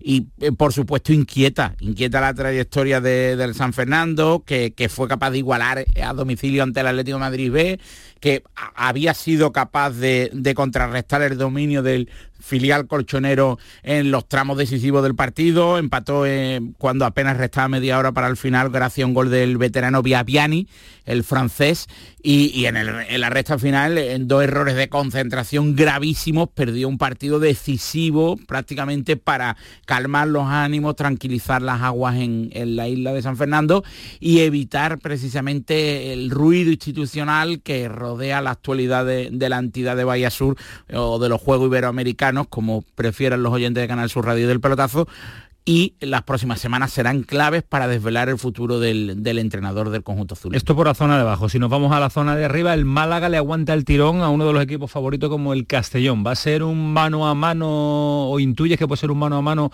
por esa pelea por la primera plaza? Ibiza, sin duda alguna. ¿Ibiza? ¿Sigues con tu eh, idea? Es el favorito, sí, porque la segunda vuelta del Ibiza, los equipos de Guillermo Fernández Romo, las segundas vueltas son aún más fiables, porque en primer lugar la plantilla es prácticamente nueva, se ha sometido a una operación listing absoluta y está rindiendo un buen nivel, aún dispone de un partido aplazado, eh, es uno de los serios candidatos y la segunda vuelta del de, Ibiza a priori eh, va a ser eh, con un rendimiento aún más óptimo que la primera. Yo ¿Qué creo le que falta al Málaga para poder eh, pelear con Ibiza, Castellón, para estar peleando por, por, ganar la liga? Para pelear, nada. Para ser candidato real, yo creo que un central que pueda actuar de pivote, eh, sí. que aporte equilibrio, que sea un futbolista versátil y que sea capaz de manejarse en ambos perfiles.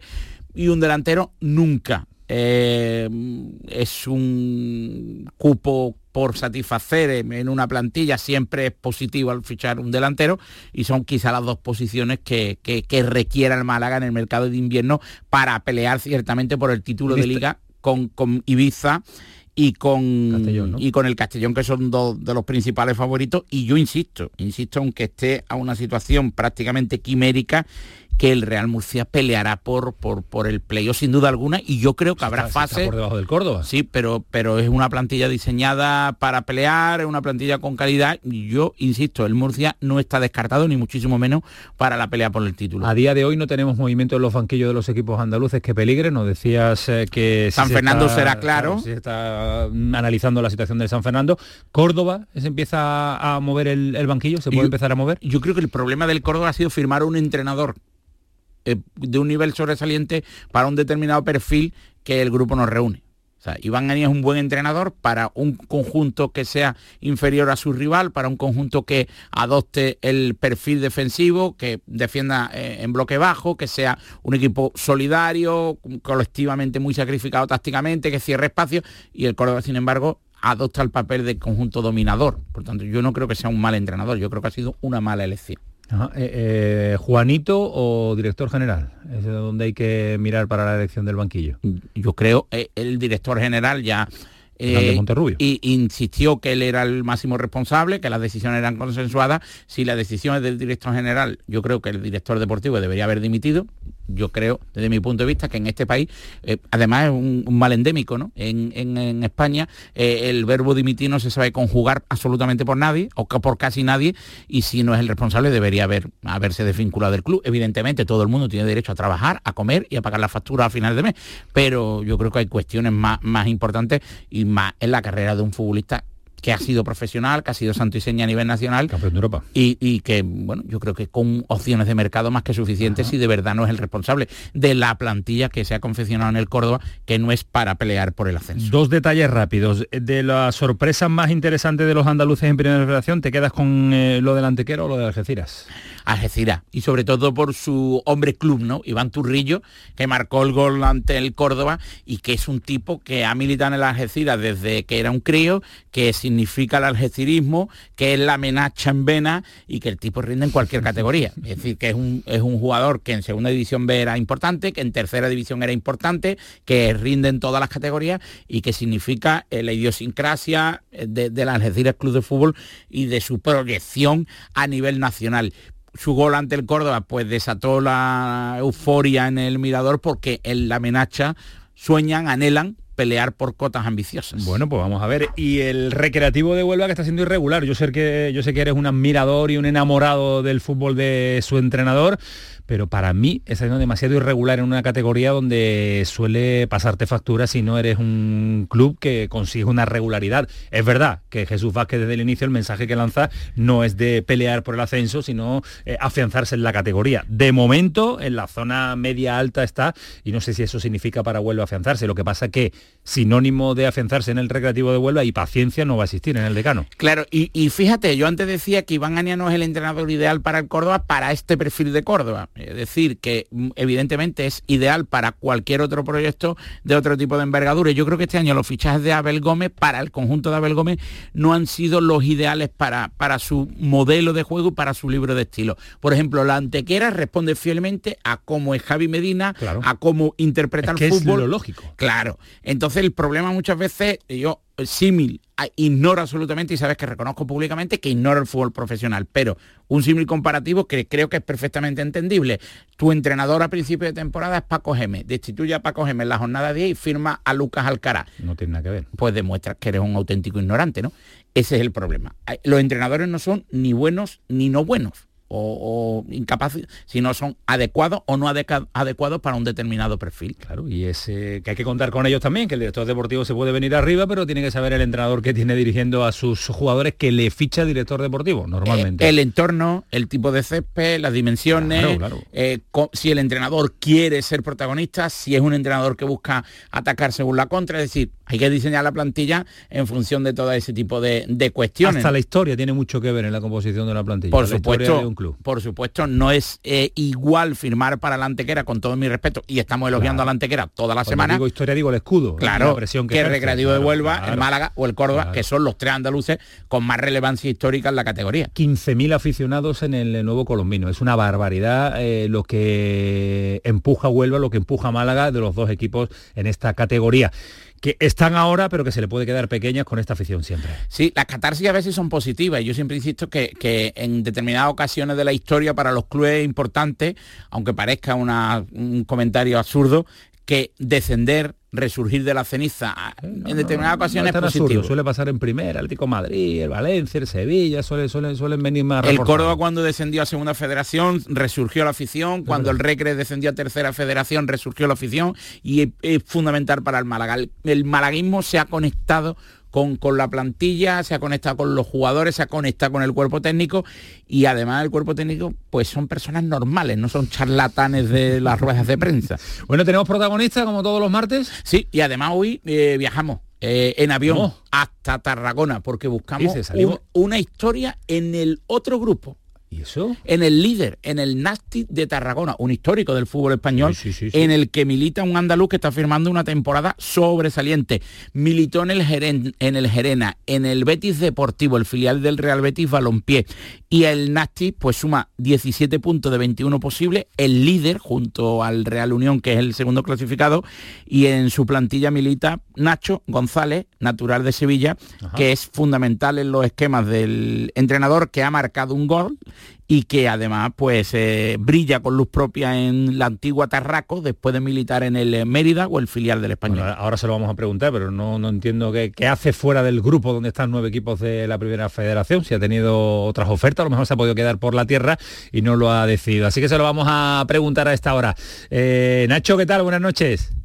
Hola, buenas noches, ¿qué Aquí, tal? aquí estaba yo debatiendo con Bernardo y la primera cuestión, primera duda que tengo yo es ¿qué hace un fenómeno como Nacho González que no está en el grupo andaluz, en el grupo donde tenemos nueve equipos? ¿Qué ha pasado? ¿Por qué, Nacho? Bueno, en cuestión de, de fútbol, ¿no? El destino es caprichoso. Aquí ha tocado este año volver a tierra catalana, mi segunda experiencia por tierra catalana, así que bueno, eh, ha tocado irse un poquito lejos de aquí. Pero no, no va mal, ¿eh? ¿Estás contento, no? Pues sí, la verdad que, oye, eh, el comienzo ha sido bastante bueno, me siento muy cómodo y muy a gusto, eh, así que, oye, eh, si hubiese si hubiera habido la oportunidad de firmar algún comienzo, no hubiera sido otro que este, obviamente. Nastic de Tarragona, ¿un, un año de contrato o, o algo más? Uno más uno, Uno más uno, Sí, condicionado opcional. a lo que pase, ¿no? Correcto. Bueno, pues el Nacho, objetivo es el ascenso, ¿no, Nacho? Evidentemente, claro, ¿no? Si asciende el segundo año está firmado seguro. Evi- evidentemente que sí, el club pues no tiene otro objetivo que no sea ese. Eh, se sabe obviamente de la dificultad de, de un ascenso, porque bueno, ya se ha visto en años anteriores pues que clubes con mucho potencial económico, con estructuras pues enormes, pues se han visto cerca pero no lo han conseguido y bueno, pasito a pasito, pero sí, el objetivo del club no es otro que ese. ¿Es duro, Nacho, estar fuera de casa? Es eh, una categoría difícil, primera federación, eh, fútbol mm, profesional ya, lógicamente, pero se sigue haciendo duro salir de la zona de confort de uno, aunque los futbolistas tenéis ese chi siempre preparado para abandonar casa y, em, y- y iniciar una aventura, ¿no? Pues sí, hombre, eh, como suele decirse, como en casa en ningún sitio. Pero sí que es cierto que, que, bueno, que cuando uno tiene la mente abierta y bueno, es una persona que, que sabe, tiene claro que el fútbol tiene estas cosas, que no es como otro trabajo, sino que el fútbol, pues bueno, hoy estás aquí, mañana estás allí. Y oye, eh, yo soy una persona bueno abierta, sí que es cierto que este año quizás un poco más duro porque bueno, yo voy a ser padre ahora si, si Dios quiere este- a final de mes. Así que bueno, es complejo, pero oye, se lleva bien, sobre todo si encajas en un sitio también como yo, pues bueno, he tenido la oportunidad de hasta ahora eh, hacerlo y este año, pues mira, eh, hasta la fecha estoy muy, muy a gusto. Eh, lógicamente no es igual que estar en casa, pero oye, eh, si te acogen con lo, de la manera en que lo han hecho conmigo, eh, todo es más fácil. Eh, eh, valiente, eh, Nacho, ¿no, Bernardo? Siempre con la maleta preparada, aventurero, viajero y siempre dando resultados. Efectivamente, ¿no? Y además es curioso porque supongo que, pregunta comprometida, Nacho González brilló en el Gerena a las Ajá. órdenes de José Juan Romero, hoy entrenador de, Ceuta. de la agrupación deportiva Mi Ceuta. Ceuta. tu Ceuta, y supongo que recibió una propuesta del Ceuta. ¿Por qué eligió? Supongo, supongo. Ah. ¿Por qué eligió eh, Nacho González eh, la oferta del Nacho? Como me diga Nacho que lo llamó, que lo llamó José Juan y le dijo que no, me, me va a dar la noche, me va a dar la noche, Nacho. No vamos a enviar la, No la le- entrevista no se la voy a a la decir. Rascuno, así que responde con sinceridad. Hombre, es complejo porque como se, esto se enteró Juan Romero también puede cortar Bueno, del cuerpo. pero, pero, pero, que se la mando ahora en un ratito, ¿eh? Sí, bueno, sí que es verdad que verá, el año pasado fue un año muy bueno y sí que tuve varias ofertas y muy buenas, la verdad es que sí. Eh, en ese aspecto sí que estoy muy contento. Una de ellas fue la del Ceuta, no te voy a decir lo contrario porque te estaré mintiendo. Eh, pero bueno, es verdad que lo puse sobre la mesa todo y oye, eh, por H por B decidí esto, por todo, bueno, estructura, club, al final en H de Tarragona, pues bueno, es un club que hoy está en primera red, pero eh, normalmente siempre estado en segunda división. Y bueno, eh, creía que mi sitio estaba ahí, entre todas las opciones que tenía. Eh, esto es como todo, el fútbol tiene, tienes que decidir año tras año y oye, te puede ir bien o no te puede ir bien, eso no lo sabes hasta que pasa, Me pasa puede- el tiempo. me- de momento, Me puede valer, ¿eh? Me puede eh, valer, ¿eh? Me, puede- me está valiendo, me está valiendo el argumento, ¿eh? de momento, de momento estoy eh, muy muy contento de haber tomado la decisión que he tomado y bueno, oye, eh, también te digo que estoy muy feliz de que el Ceuta vaya también, obviamente. Claro. Yo siempre que a mi- siempre que a mis amigos le vaya bien, yo estaré contento. Eh, Nacho, abandonaste Andalucía después de militar en el, eh, en el filial del Betis, en el Gerena, después Español, Mérida, filial del Español. Eh, quien ya haya perdido la pista, ¿qué queda de aquel Nacho que, que brilló en el, en el fútbol andaluz? Pues bueno, yo me considero que sigo siendo la misma persona de hace siete u ocho años, porque si yo me caracterizara por algo sería por mi forma de ser, de que yo no yo ni por estatus ni por situación económica, por, por desgracia pasa muchas veces, yo cambiaría jamás en la vida. Yo soy como soy, el mismo de ahora hace ocho años, obviamente con la experiencia que te daba el paso, el tiempo y la vida, pero yo con mi ilusión por bandera, como siempre, y bueno, una persona que sí que es verdad que ha cambiado para bien en el sentido de que más experimentado eh, que pues en el juego eh, quizás antes cometía ciertas imprudencias que me ganaba más amarillas de las que debía. Entonces bueno esas cositas sí que es verdad que la experiencia la experiencia te ayuda a que eso no, no pase. Entonces bueno eh, que me ayude el tiempo a que como el buen vino que vaya pasando los años y que uno vaya mejorando. Entonces eso sí que, que me lo me lo lo pongo por bandera y, intento que así sea. Entonces bueno eh, pero ya te digo yo soy una persona muy me considero una persona muy normal y que por supuesto que no que mi forma de ser nunca cambie. Eh, nosotros hacemos un, un té siempre, lo que pasa es que lo hacemos del grupo de primera federación de, de los andaluces. Nos atrevemos, se lo hacemos, ¿no, Bernardo? Sí, se lo la, hacemos, ¿no? la última, Nacho, que, que ya es tarde y hay que dormir. Sí. Eh, mm, equipo que ascenderá eh, en, el, en el grupo del, del concretamente eh, supongo que evidentemente tu quiniela de, será el Nati de Tarragona, pero ¿cuáles serán el resto de conjunto del grupo primero que jugarán playoffs de ascenso? Pues hombre, yo te diría en primer lugar de Tarragona, obviamente. Sí. Eh, y si tuviera que decir, porque al final suben cuatro, de esos cuatro, pues me quedo con dos de un grupo y dos de otro para no mojarme mucho. Eh, diría, diría que del grupo del grupo mío, junto con mi club. Eh, yo hasta la fecha de lo que me he enfrentado, el que más me ha gustado sí que ha sido Ferradina, eso tengo que decírtelo, pero es verdad que todavía me queda por enfrentarme con un Real Unión de Irún, me queda por enfrentarme a un Deportivo La Coruña, que no ha empezado bien, pero bueno. Eh, Unionista también ha firmado bien. Eh, sí, yo me quedaría, no sé si decirte, entre mm, Ponferradina y Deportivo de La Coruña. Eh, Castellón y si me tuviese que quedar con otro, bueno, me encantaría que fuese el Ceuta. ¡Ole! Eso lo firmo, vamos, madre mía, qué categoría. Esto sí se lo va a mandar a José Juan Romero. Esto sí se lo voy a mandar un ratito cuando se cuando despierte, cuando termine a las 12. Eh, Nacho, que es un auténtico placer tenerte aquí, que es una pena tenerte tan lejos, pero que también lo disfrutamos, que Bernardo nos cuenta cómo le va a nuestros andaluces también en el otro grupo y de vez en cuando pues os echamos el teléfono para saber de vosotros. Que te cuides mucho, que te vaya también y un abrazo fuerte. Muchísimas gracias. Y oye, encantado, ha sido un placer y cuando queráis, yo encantadísimo de, de echarme con ustedes. Repetimos con el ascenso. Nacho, un abrazo. Hasta luego, adiós. un abrazo. Hasta luego. El pelotazo de Canal Sur Radio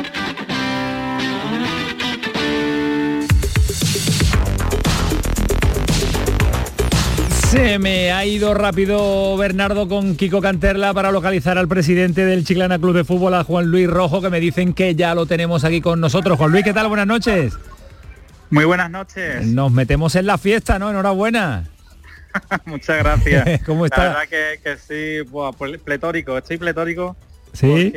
la verdad que, que hemos hecho historia en el club y, y la verdad que ha, sido una noche inolvidable. Hombre, la pena es que eh, de los dos andaluces uno tenía que uno tenía que caer eliminado, al otro tocaba el premio gordo y ha sido el Chiclana que se va a enfrentar a un primera división. Ya hablaremos con más tranquilidad, ya cuando se vaya acercando sorteo y demás, pero a priori eh, ¿hay alguna preferencia? Hombre, por supuesto que el Cádiz Club de Fútbol. el, Cádiz Club de Fútbol. ¿El Cádiz quiere? Sí, Totalmente, totalmente. Bueno, pero la verdad que, que sí y, ojalá nos toque sea el Cádiz o el Sevilla o el Betis. Pero yo, es que un enfrentamiento andaluz, me caché la más, Juan Luis, es que nos va a hacer, nos va a hacer la puñeta, vamos a sufrir mucho. ¿Cómo está la plantilla? ¿Cómo está? ¿De fiesta? ¿Cómo va la fiesta? Pues esto es una locura, esto es una locura y, la verdad que no lo merecíamos porque llevamos muchos años quedándonos a las puertas de, conseguir esto y, y en este año tan tan bonito porque cumplimos 75 años de historia. Correcto pues, pues hemos, hemos logrado este, este logro, que, hacemos historia en, en, el club y en, la ciudad y, la verdad que, que muy contento y, vamos, y esto es una locura, una locura porque los aficionados aquí lo están celebrando, los jugadores igual, y esto no, vamos, es vamos, algo increíble. Bueno, bueno. Pues eh, solo era saludarle, no le queremos cortar la fiesta al presidente del Chiclana Club de Fútbol y cuando se va acercando la fecha ya tendremos la oportunidad de analizarlo más en profundidad cuando sepamos el rival que a priori quiere Juan Luis Rojo al Cádiz, nada más y nada menos un eh, Chiclana Cádiz para hacernos sufrir, pues más, si cabe. Gracias, Presi, cuídate mucho. Muchas gracias a vosotros. Hasta luego, adiós. Eh, ahí está Bernardo y ahí está Kiko Canterra localizando al presidente del Chiclana. Más de federación porque hoy en el Córdoba ha habido una reunión no esperada con el futuro de Monterrubio, el futuro de Juanito, el futuro de este Córdoba eh, tratado en esa reunión. Eh, Hilde, ¿qué tal? Buenas noches. Hola Antonio, ¿qué tal? Muy buenas noches. Eh, bueno, en primer lugar comentarte que los medios de comunicación, la prensa, no había sido informada de esta reunión del Consejo de Administración, de cuyo contenido nos hemos enterado por una escueta nota de prensa, un comunicado sin datos concretos, una reunión en la que se han tratado grandes líneas importantes para el presente y para el futuro del Córdoba Club de Fútbol. Por ejemplo, se ha aprobado el establecimiento de un plan director para los próximos cinco años.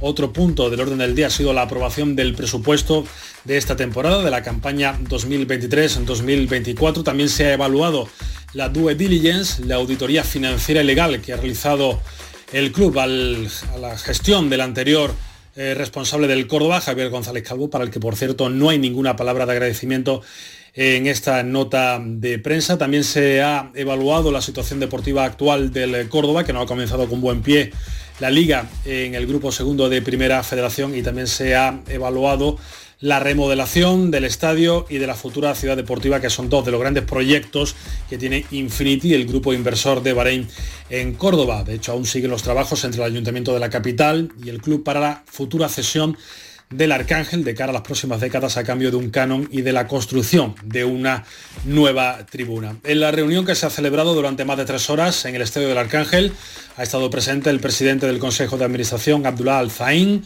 los consejeros Mohamed Al-Nusuf, Faisal Bin Yamil, Antonio Alquézar y el CEO, el consejero delegado Antonio Fernández Monterrubio, que ha salido respaldado de este encuentro. De hecho, la nota reconoce públicamente su labor al frente del club en los últimos meses. El respaldo del Consejo es total a su gestión y también el consejero el Consejo de Administración ha mostrado su máximo compromiso con Córdoba y con la provincia de cara a los próximos años, con lo que también de paso se quiere mandar un mensaje de estabilidad, de compromiso con el proyecto actual. Eso es bueno, eso es bueno, Hilde. Muchas gracias. Eh, seguiremos contándole toda la información con respecto al Córdoba y lo que sucede con esas reuniones y con la asistencia de los dueños. Vamos a saludar a, a José María Villalba rápidamente porque tiene varios detalles que contarnos.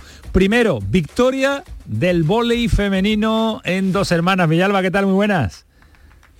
Buenas noches, Antonio. noche. Todavía con la emoción, Vaya ¿eh? noche, Eh, vaya noche Con la emoción histórica. todavía porque ha sido una victoria espectacular, 3 a 1. Las húngaras ni, ni siquiera han participado hoy en la fiesta que ha montado el dos hermanas en la el pabellón de los Montecillos y la verdad que se complicaba un poco el partido en el segundo set porque empataban a uno, pero a partir de ahí la chiclanera Marina Saucedo ha encabezado un equipo que hoy ha volado sobre la pista del Francisco de Dios y como te digo ha ganado 3 a 1 al Fatún húngaro. Pues eh, enhorabuena porque esta fecha va a ser histórica para el vóley femenino, no solo en Dos Hermanas, no solo en Sevilla, sino también en Andalucía. En 30 segundos me tienes que contar, eh, Alcaraz, ¿qué ha hecho?